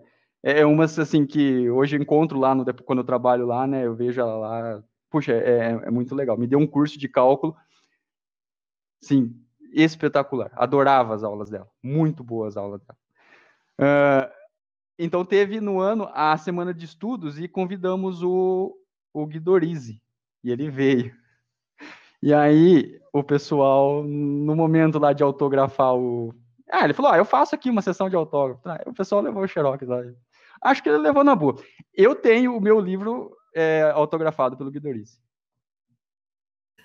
Cara. Eu lembro que... da Renata contando pra é gente é que vergonha que deu pra ela. Reclamando, ah, que verdade, vergonha, eu, levaram...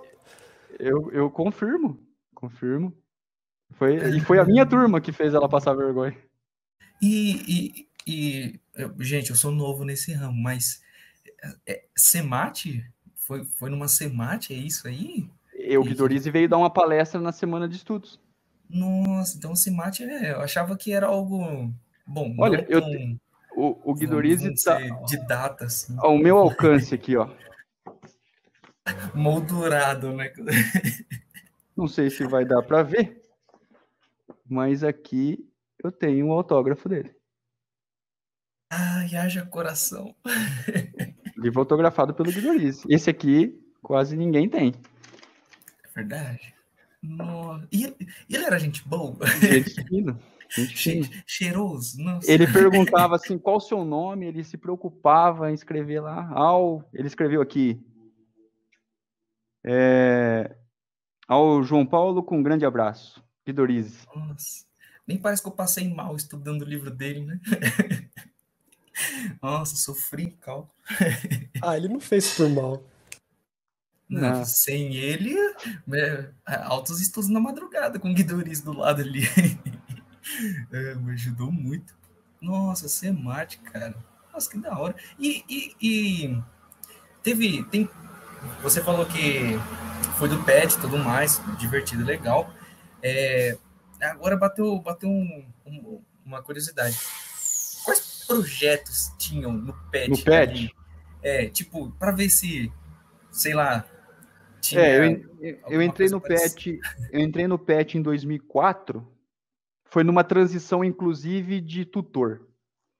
Era uma professora que ia se aposentar, e aí entrou o Sérgio Nobre, que até então era professor do departamento de matemática e diretor, ou vice-reitor, não me lembro. Acho que ele foi diretor também do instituto.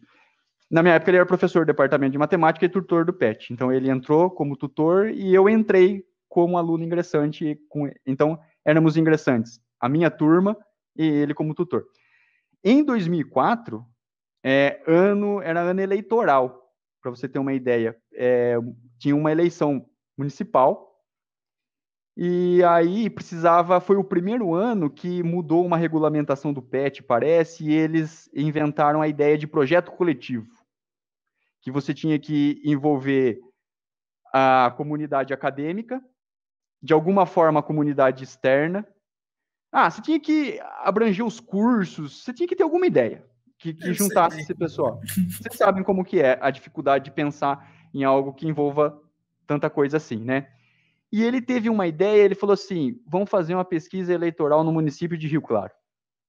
Hoje, eu acredito que não se consegue fazer justamente porque, de novo, a tal da polarização. Aí você vai botar um nome lá, falei, pô, a Unesp tá lá na rua fazendo pesquisa eleitoral com viés pro candidato tal. Vai acontecer, vai acontecer. Na época, 2004, fomos nós, então. Então, era assim, o DEMAC, com o professor de estatística, o Silvio Govoni, acho que deve estar trabalhando no DEMAC ainda, é, não, o Silvio de probabilidade agora? Isso, é, exato. Ah, aula com ele. Aula. Então, ele foi com o ferramental estatístico, né? Probabilidade. Ele que deu o suporte para gente. Então, ele entrou para dar o suporte técnico. Uh, a matemática, que organizava como o PET organizava, a geografia, pelo mapeamento da cidade. Então, eu tinha que dividir em regiões é, proporcionalmente amostradas para não ter desvio de zona rica com zona pobre, periferia com centro. Então a geografia manja disso daí. Então eles ajudaram nesse aspecto.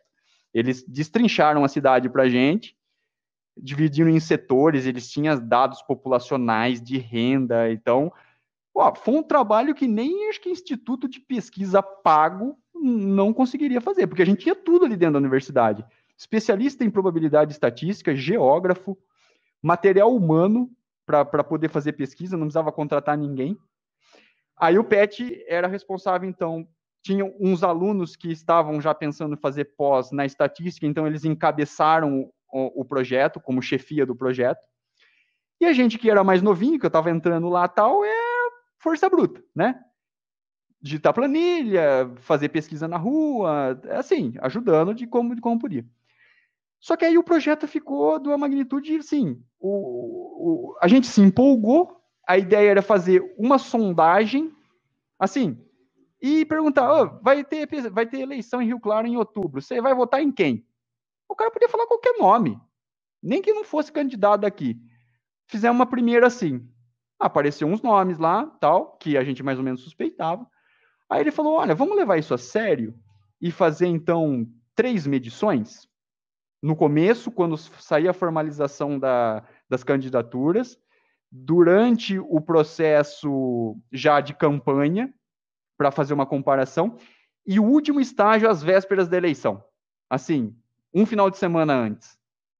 E aí a gente vai guardar esse resultado e vai abrir somente na noite que for divulgado o resultado oficial pelo, pelo TSE.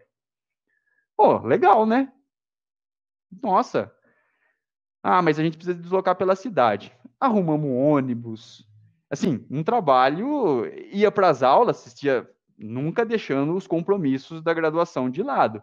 Sempre dentro da carga horária do PET e das responsabilidades. Era um trabalho grande, mas tinha muita gente envolvida.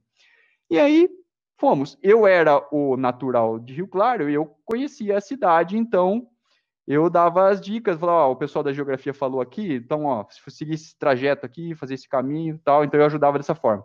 Eu ajudava no deslocamento de alguns também. E aí reunimos um grupo, convidamos o pessoal para se inscrever para ser o, o entrevistador. Aluno da física, da computação, veio gente de tudo que é lado reunia lá, botava no ônibus, o ônibus saía num roteiro circular pela cidade, deixava grupinho que era tudo que era bairro, e aí saía fazendo a pesquisa. No, no, no final, o ônibus passava recolhendo, à tarde a gente tabulava os resultados, tinha o software estatístico lá que o, o, o Silvio passou para a gente, lançava os dados, tínhamos uma, uma estimativa. Cara, uma vez saiu uma, uma, o resultado de uma pesquisa de um instituto para um jornal, e que dava previsão na primeira de um candidato ganhar. E a nossa pesquisa acertou o resultado da eleição, se eu me lembro direito, desde a primeira, na margem de erro que a gente fez.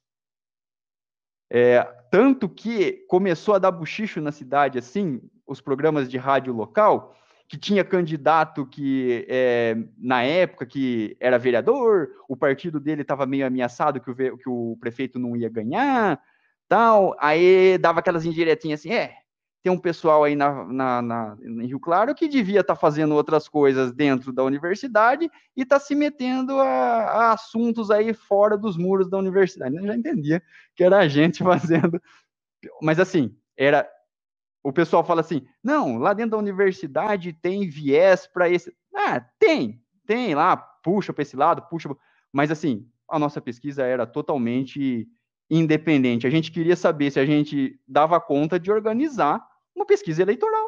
Matemático, querendo saber se aquilo que ele aprendeu nas aulas de probabilidade estatística, ele conseguia entender como que funciona um, um processo de pesquisa. É, esse era o nosso projeto coletivo, tomou o ano todo. Aí tinha os projetos é, satélites, assim, né? O contador de histórias, que eu acho que existe até hoje, né? É, tinha aqueles mais assistenciais, que era fazer visitas em entidades de criança, de idoso, acho que tem, tem até hoje. As monitorias para graduação, eu era monitor de álgebra linear na época, fui monitor de álgebra linear. É, acho que de GA fui também. Uma vez. É, era, tinha que, tá, tinha que fazer. Tinha que fazer iniciação científica e que mais? contadores de história, inglês, tinha curso de inglês oferecido para graduação. Uh, um ano, os professores que ofereciam o curso de TEX, o LaTeX, né, é, aquele ano eles estavam compromissados demais e naquele ano o PET assumiu. Eu, com um amigo petiano, a gente foi lá no laboratório e falou, deixa com a gente, a gente vai ensinar LaTeX esse ano. A gente deu LaTeX. A gente ensinou lá, foi, fizemos três sessões, três noites, a gente deu o curso, aquele ano não ficou faltando. Mesmo que os professores oficiais que, que não puderam dar aquele ano, estavam organizando congresso, estava puxado para eles, o PET assumiu e, e a gente fez.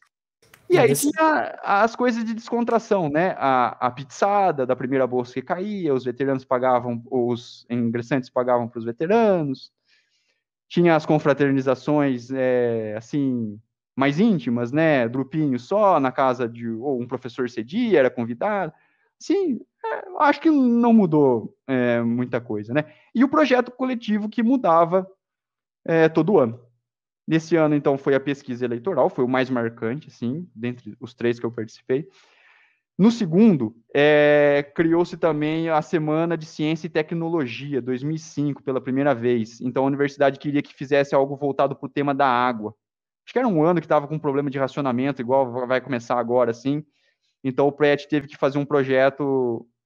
É, a gente fez excursão em usina hidrelétrica, assim, usando matemática, fazendo palestra para a comunidade, assim.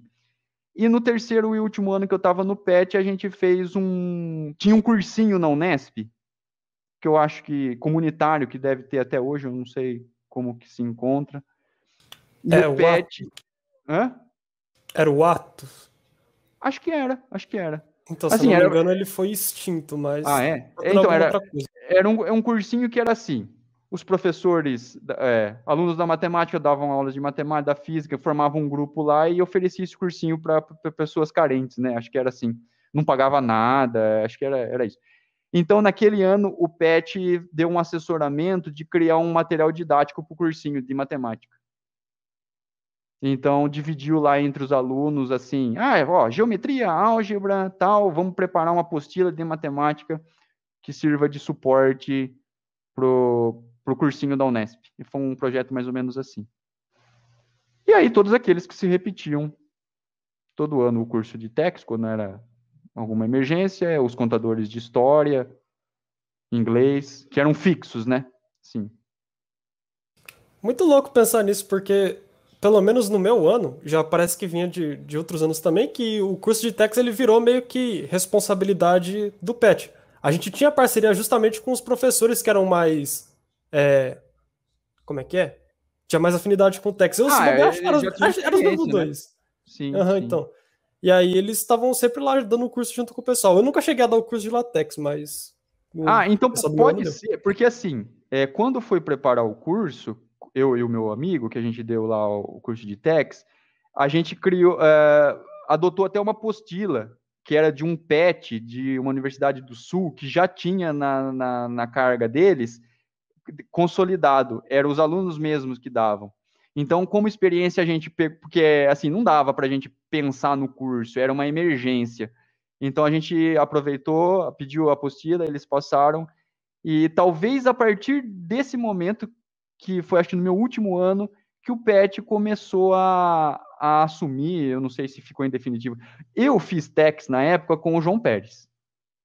Era ele que oferecia. Eu, eu aprendi com ele. É, aí teve um ano que ele não pôde, e aí o Pet assumiu. E aí eu não sei se ficou definitivo com o Pet ou se ele, se ele voltou a oferecer. Ficou com o Pet, mas era justamente o Pérez que costumava estar junto com a gente e o professor Tiago de Mello. Ah, o Tiago também. Ah, depois eu soube. Que... Ah, sim, assessorava também. Isso. Nossa, eu também tive Tex com o Pérez. É, eu tive, ó, eu fiz também com o Pérez, Maple, tinha mini curso de Maple. Ele dava muito legal também, aprendi a mexer com Maple. Eu estava até mexendo no Maple aí umas horas atrás hoje, o que eu aprendi naquela época. Nossa, e que loucura. Cara, é sensacional. É Cara, ver esse negócio... eu, falo, eu fico encantado assim quando eu vou lá, quando eu tenho vínculo que eu posso trabalhar no departamento e, e, trabalhar junto com esses professores. Pô, João Pérez, cara, sensacional. Eu, eu, tive geometria diferencial. Eu não sei, posso falar dos professores? Eu vou falar bem, tá? Assim, é, sempre com, com elogio. Aqueles que eu tenho crítica, não, não vou mencionar o nome. É, eu já falei da Renata, para mim, uma referência às aulas dela. Uh, o João Pérez, que atualmente está no departamento ainda, né? Eu fiz GD com ele. Uh, nossa, o jeito dele, assim, ele vibra. Vocês tiveram aula com o João Pérez, que você teve cálculo, né? É sensacional. Ele falou assim: vamos provar o teorema aqui. Era, era geometria diferencial a disciplina. Geometria diferencial, bacharel, é uma disciplina pesada.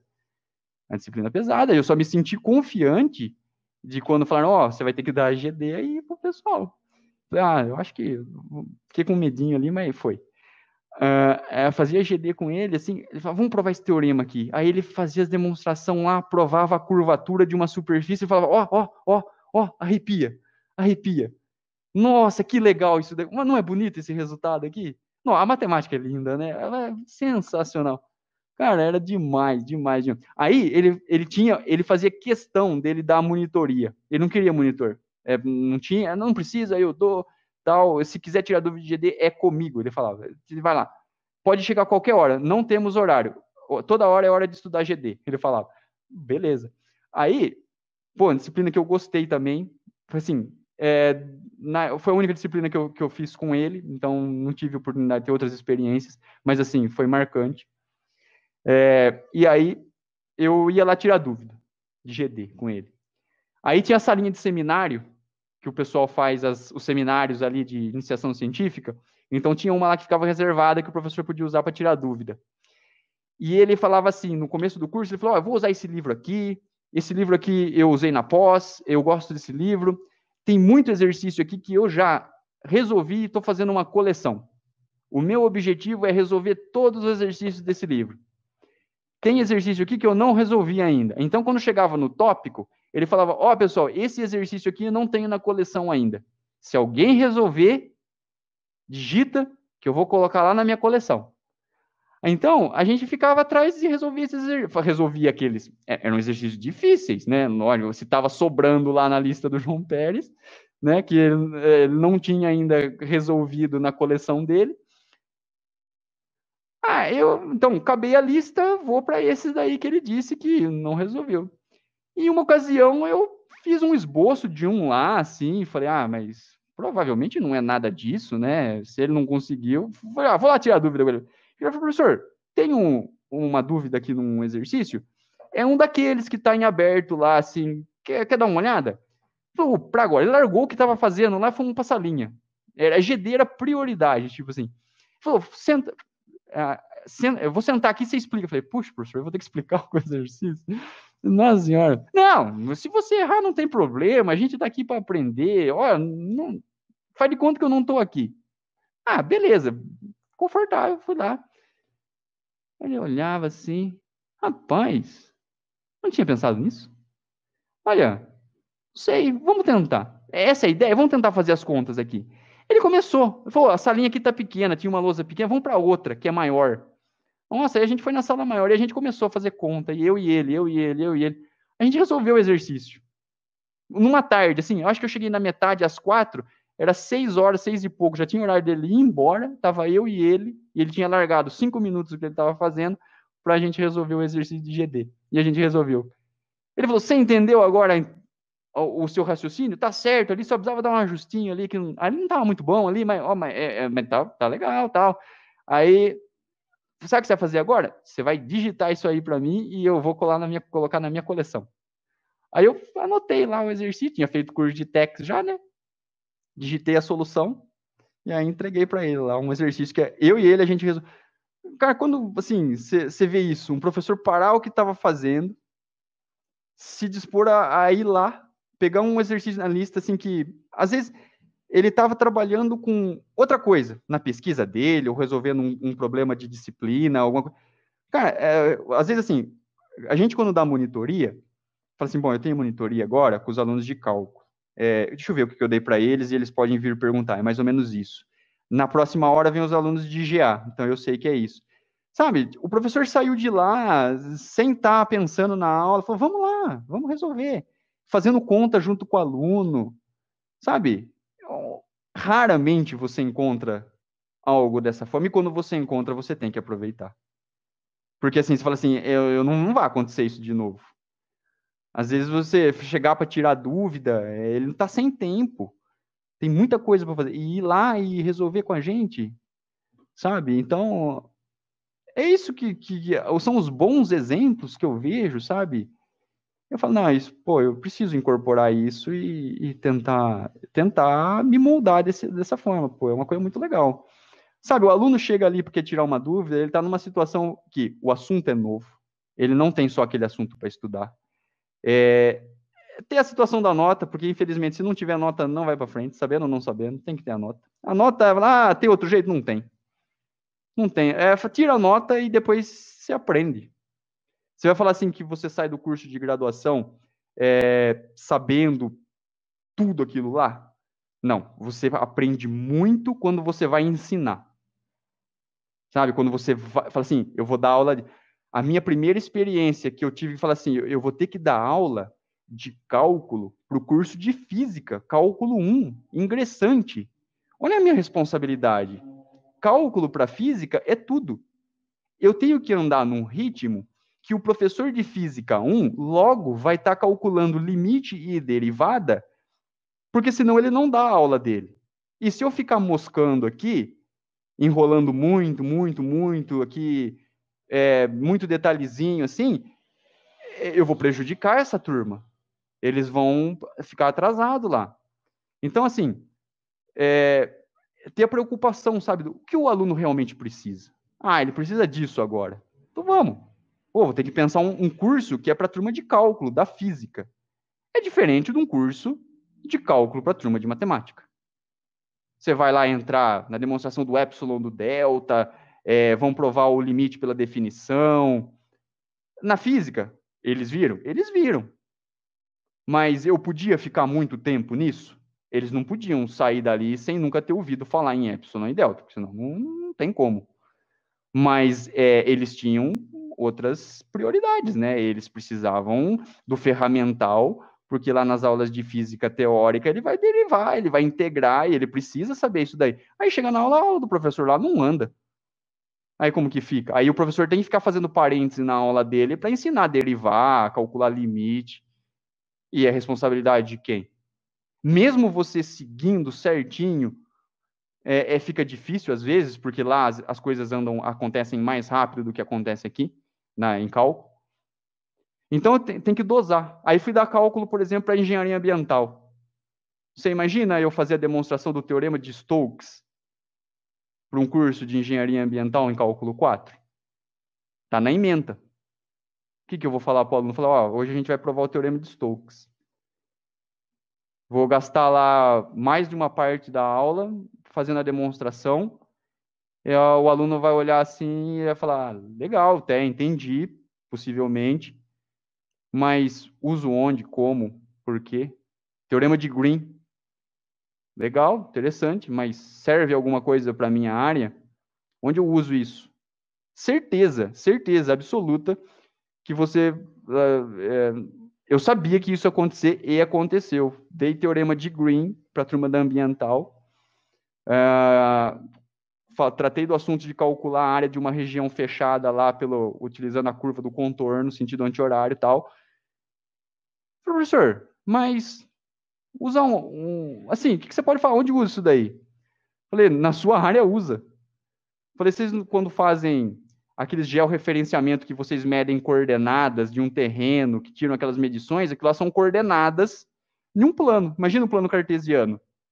Se você aplicar o, o teorema de Green numa situação de uma poligonal, um, numa uma região poligonal onde os lados lá são segmentos de reta, você tem uma fórmula que o engenheiro ambiental usa para medir área de terreno.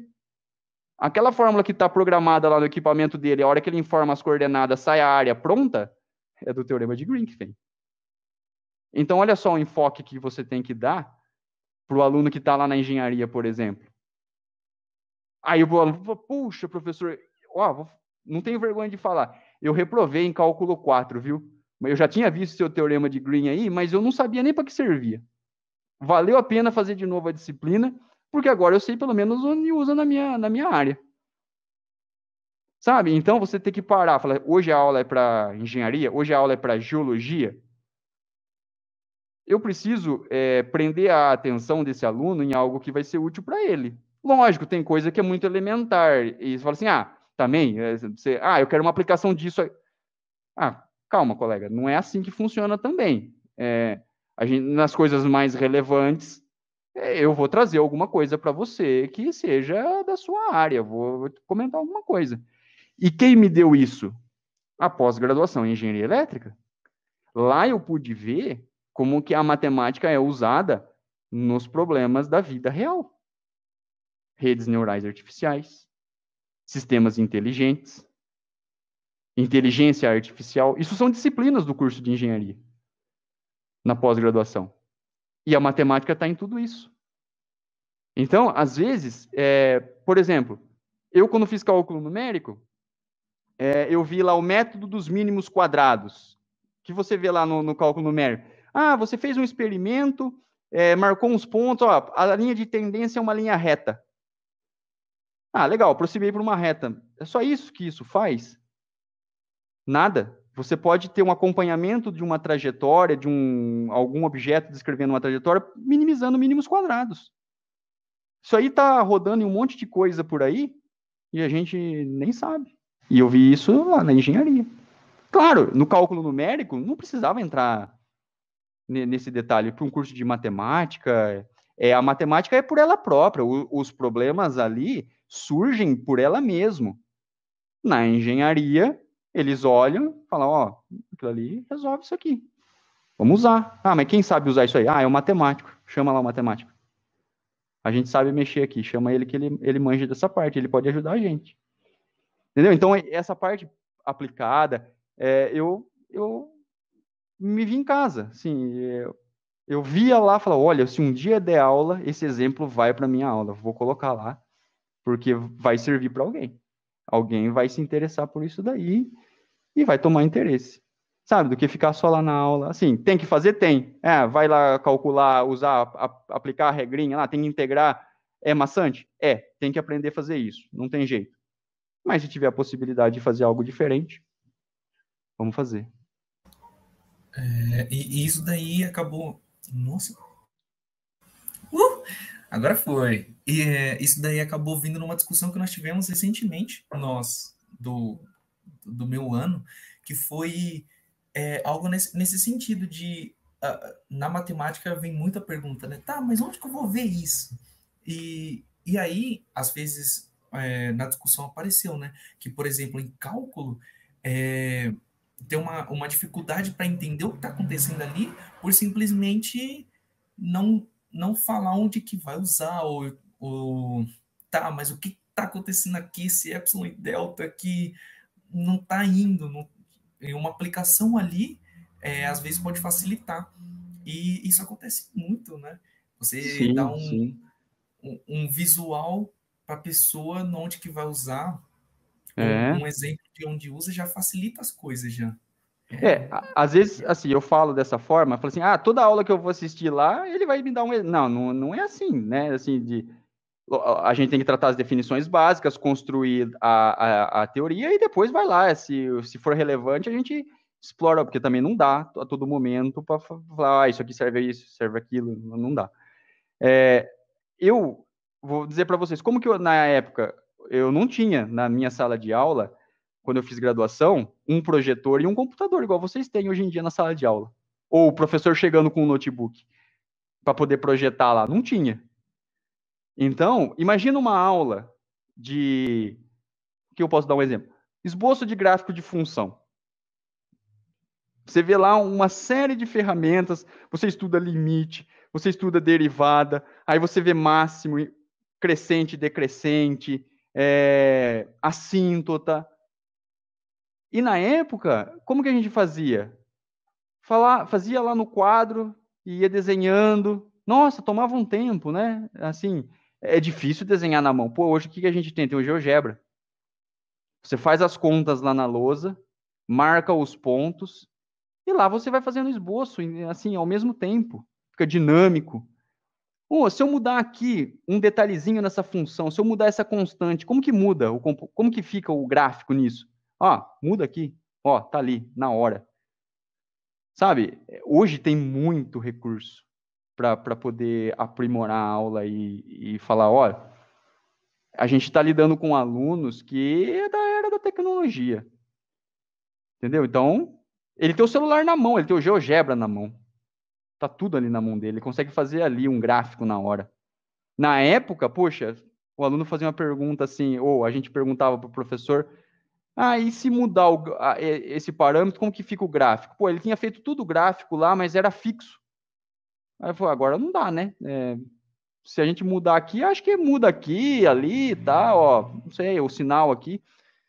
Não, hoje você tem a resposta pronta ali. É, dá muito mais tempo para você argumentar, debater, do que perder tempo manual fazendo as coisas na sala de aula. Então eu acho que agora em diante é, é software em sala de aula no smartphone é obrigatório e eu sempre que posso levo. Imagina, eu fiz, G, fiz GA tudo imaginando. Ah, um vetor aqui, um vetor ali, plano, Agora você passa uma reta. Ó, tá aqui, bota lá no GeoGebra, ficou bonitinho lá. Ó, tá aí, tá pronto. É essa a visualização. Vamos ver. Agora vamos resolver o problema. Né?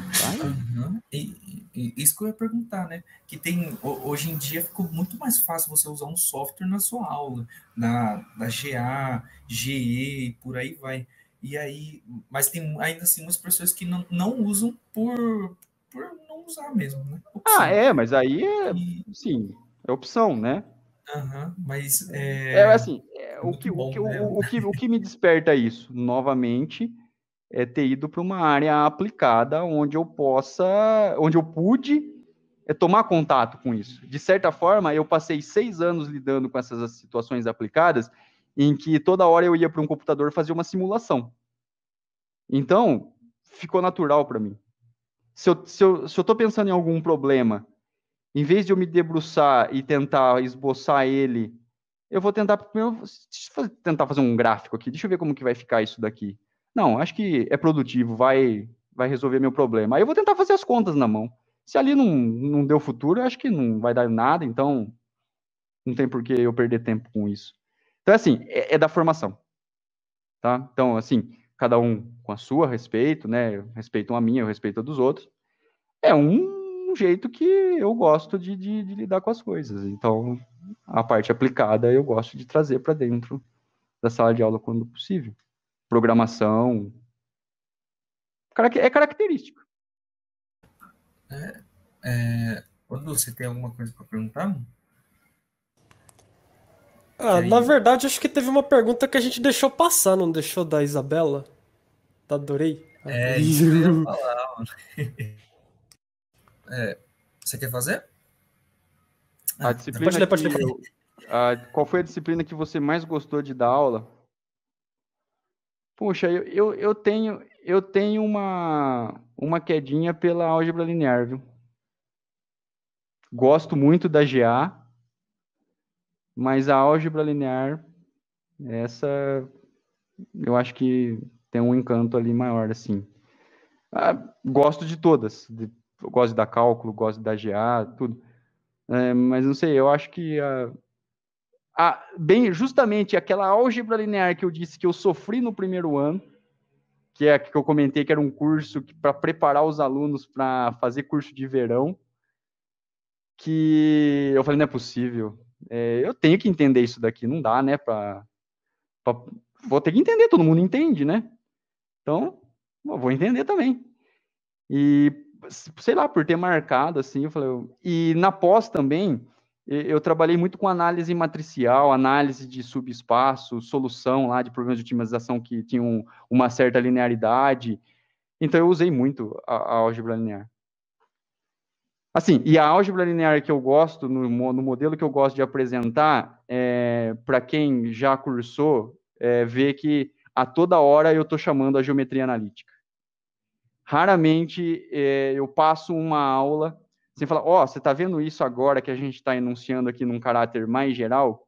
Isso está lá na geometria analítica, porque aquele espaço lá que a gente estudou num semestre todo tem uma característica lá, eles, eles se comportam de uma maneira que a gente está formulando genérica agora aqui, onde tem muito mais gente nesse mundo que obedece a essas relações, não são só aquelas flechinhas que a gente viu lá que, que satisfazem essas condições, tem muita coisa aí que, que obedece, né? Então você fala, você vê assim que a matemática é um grande padrão, então, né? Você vê a, você vê a matemática começando a se organizar, né?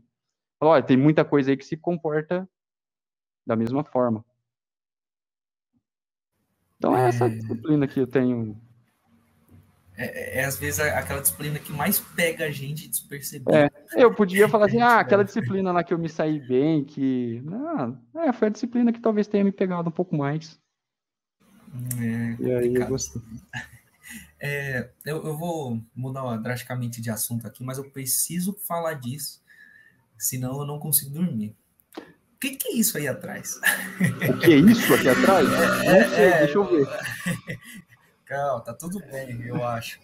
Esse equipamento aqui que você fala aqui, esse aqui é meu telescópio. É, é esse é meu, diferente esse é meu... Do, dos desenhos.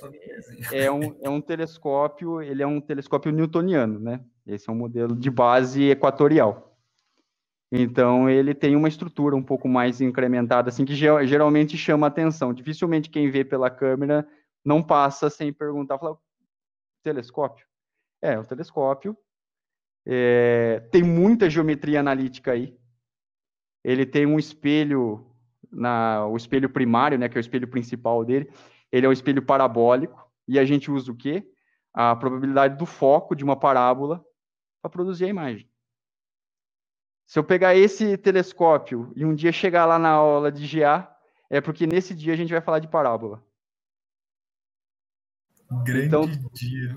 Então, é, se você quer entender o funcionamento de um telescópio, precisa entender de geometria analítica, principalmente a parte de seções cônicas, porque lá no fundo ele tem um espelho parabólico. Se você fizer um corte nele, você vai ver uma parábola é suave, assim, porque o espelho, ele, nesse caso aí, ele tem 130 milímetros, mas ele tem um foco de 650 milímetros. Então, 65 centímetros. Então, quase que você não vê a curvatura do espelho, mas ele tem uma curvatura. Então, todo raio que você incide nesse espelho, ele focaliza num ponto a 65 centímetros do ponto central dele. É assim que é direcionado para o ocular e aí, numa relação de proporcionalidade entre a lente da ocular e o espelho, é feita a ampliação da imagem. O Newton inventou isso. Cara, é bom. Meu telescópio me traz memórias tristes, porque acho que a primeira vez que eu vi um telescópio na vida mesmo, acho que eu estava no terceiro ano do ensino médio. Não lembro se era o terceiro ano do ensino médio ou o primeiro ano da faculdade, mas ia acontecer algum algum algum evento é, eu, acho, eu não lembro se era com sol, se era lua, mas que ia ter uma observação no shopping. Hum. No pátio do shopping. Só que no, no dia que ia ter a observação, o dia nublou tudo. Aí não deu pra ver nada. Sabe por quê? Lá... Porque alguém nesse dia comprou um telescópio. É sempre assim. Toda vez que alguém compra um telescópio e recebe, nesse dia chove. É, é, é lei. Esse alguém é conhecido? Hã? Não, é uma brincadeira. Ah, tá. Uf. Não, pensei que era o dia que você tinha comprado o telescópio. Não, mas foi. O dia que eu comprei o telescópio, o correio entregou, tava um sol danado, eu esperando anoitecer para ver a lua pela primeira vez, nublou e choveu. Choveu uma semana. Não consegui testar o telescópio. É assim, é a maldição do telescópio novo, chama. Eu lembro que era a professora Tabata lá do Bahia que falou com a gente, não sei se você conhece, talvez conheça. Não conheço. Então foi ela que virou e falou: ah, vai ter observação lá no shopping, aparece lá pra vocês verem. Foi eu, meu amigo, não sei o que lá, fomos lá, pá, nublou, é, já era. É, esse aqui é meu hobby. Eu comprei já tem uns quatro anos. Quem, quem olha assim fala, nossa, mas é um, é um Hubble quase. Não, não é. É um, um equipamento amador para iniciante. Há muita coisa melhor que isso, só que vocês sabem que é, não é um equipamento popular no Brasil, não se vende, você não acha aí em qualquer lugar. Né? Coisa de um pouco melhor qualidade é só importando, e hoje o dólar no preço que está, difícil adquirir um telescópio. É assim, é, é, eu coloco lá no quintal e nas noites que, que tem é, oportunidade de observar, eu observo e é, é, a minha distração. Assim, o PET, se um dia tiver quiser planejar alguma coisa, o meu telescópio está à disposição. E aí eu posso levar um dia aí, se eu estiver por perto aqui, entra em contato. Vamos torcer para que seja um, um fenômeno legal. Agora, assim, toda noite está visível Júpiter e Saturno. Toda noite dá para observar. Então, é, dá para ver Júpiter, o, as suas faixas, os quatro satélites galileanos. Dá para ver Saturno e a, o seu anel, a divisão deles, se estiver numa, numa noite muito boa. Um satélite de Saturno dá para ver também. Sim, se tiver a oportunidade o PET um dia voltando às atividades presenciais e quiser fazer, eu faço lá uma sessãozinha, explico como funciona, boto a GA lá no meio, e aí a gente faz, encerra com uma observação astronômica lá. Ah, mas agora vai ter que ter, né? Ó, eu tenho mais um aqui, mas esse aqui é uma luneta. Ah.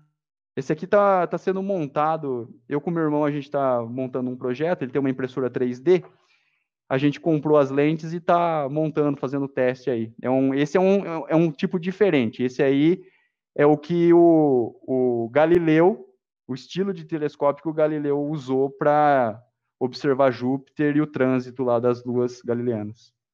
Então, esse aí, eles são lentes mesmo. Ali são espelhos. Ah, bom. É, bom, eu vou falar por mim, né, petiano. Agora eu vou ter que arrumar um, um projeto. É. Inclui aí em algum lugar. E... Se eu tiver por aí, com todo prazer. É... Aconteceu na Semática que eu participei presencialmente, F. O, teve é, teve um, um dia que, que eu acho que compraram uma, um telescópio no dia, porque foi o dia que o pessoal separou a noite, cheio de estrela, bonitão, que aí ia ter um, um, uma palavra bonita, que eu esqueci agora, mas que ia ter lá um, um estudo e tudo uhum. mais.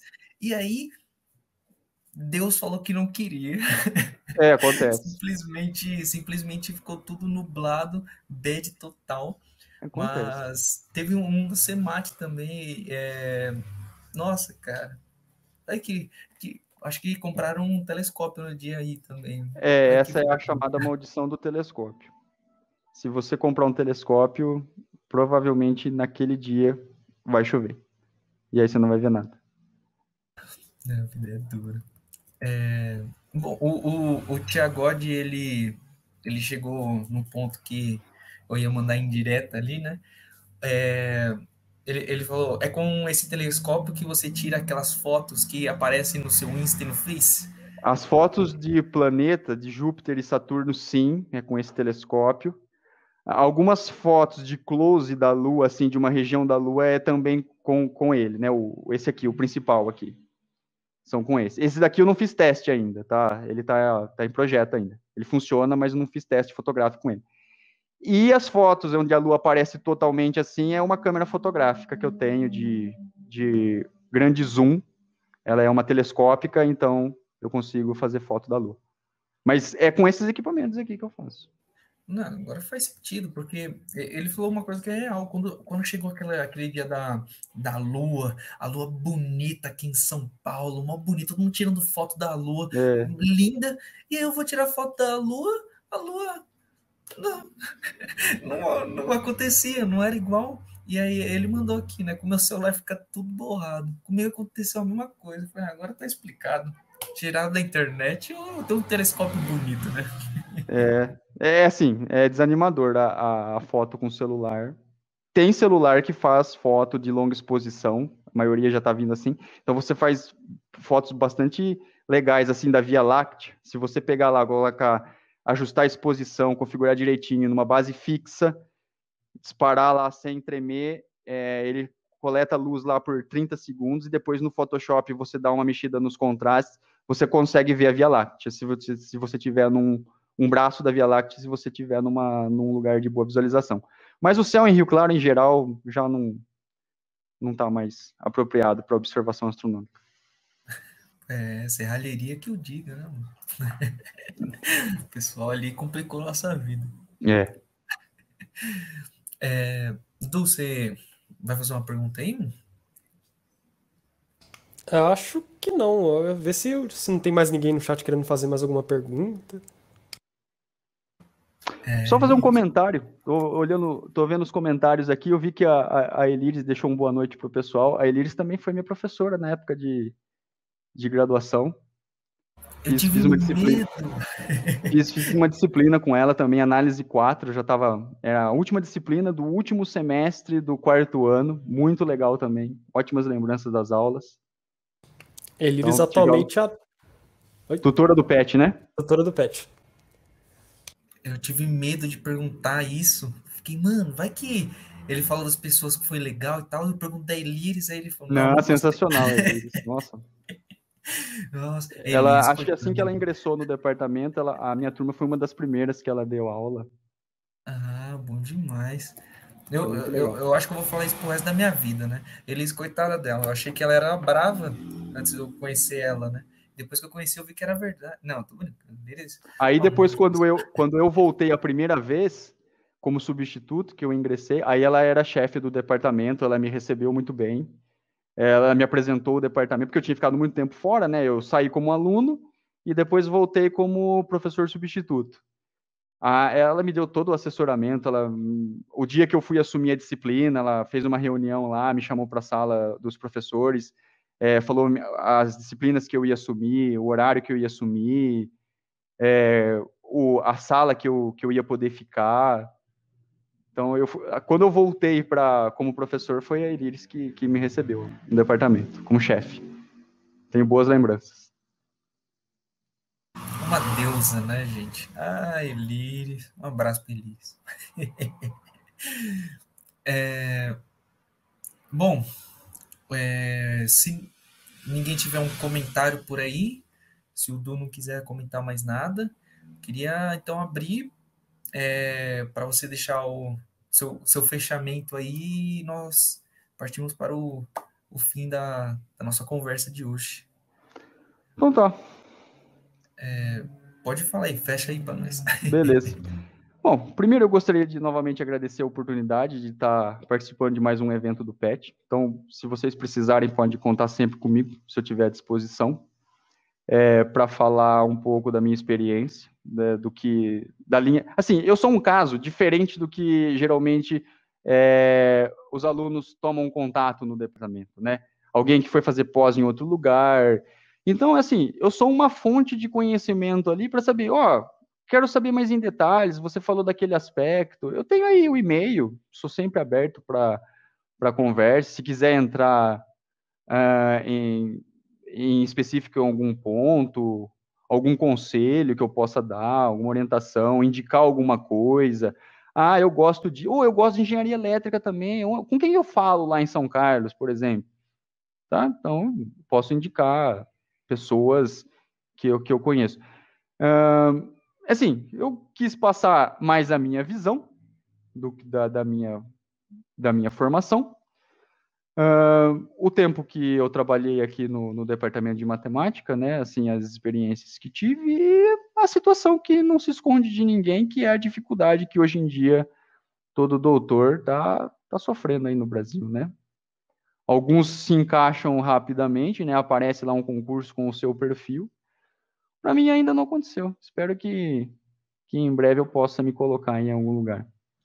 Então, quem, quem quiser saber sobre engenharia, não estou fazendo propaganda para roubar alunos, para levar para o outro caminho, de forma alguma, uh, mas estou disposto a, a, orientar, comentar alguma coisa a respeito.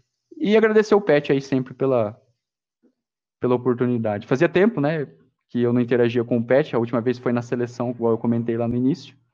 Então, se vocês estiverem uh, pensando em alguma atividade, querer alguma exposição sobre algum assunto. Uh, organização Semana de Estudo, de Estudo quer fazer alguma atividade de descontração lá, uma palestra de astronomia, alguma coisa assim. Como que eu boto matemática nisso? À disposição. A gente pode, pode conversar, podem entrar em contato, que eu estou sempre aberto aí a, a conversas.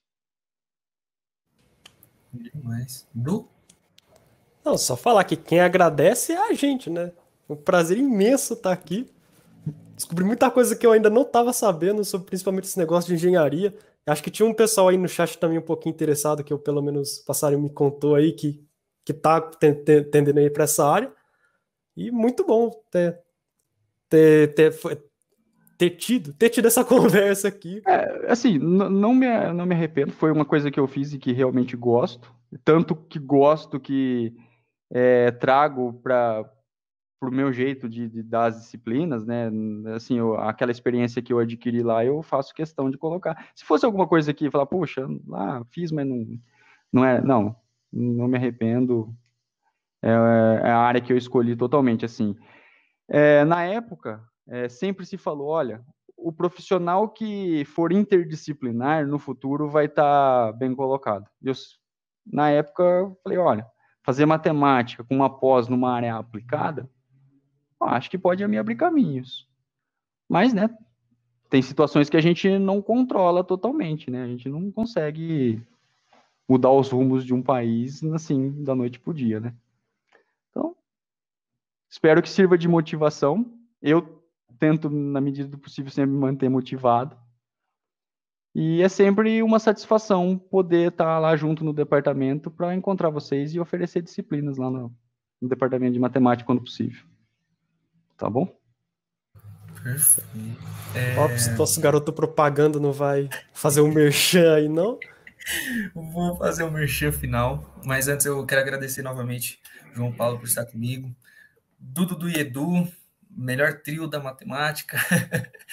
aqui, obrigado por estar aqui mais, mais uma noite. Agradecer ao backstage, dessa vez eu não esqueci. Olha aí, agradecer ao Gilberto, ao Zac, agradecer a todo mundo que esteve, está e estará na, conosco né, nessa live, em outras lives por aí afora. Peço a todos que compartilhem com todo mundo é, essa grande live, essa grande conversa que nós tivemos. Se inscrevam no canal, estamos quase chegando a 200 inscritos. Tá quase lá, pessoal, então ajudem aí. Já já teremos é, coisas boas demais. Compartilhem para todo mundo, entre nas nossas redes sociais, é, site do Pet, Insta do Pet, Pet do Pet, tudo do Pet aí, que nós ainda temos muito conteúdo para é, divulgar e compartilhar com todo mundo para que nós possamos mostrar um pouquinho mais dessa grande universidade que nós temos aí. Agradecendo mais uma vez a todos. Nos vemos. Eita, nos vemos na próxima live, no próximo encontro. Tchau, tchau, galera. Você ouviu Pet Talk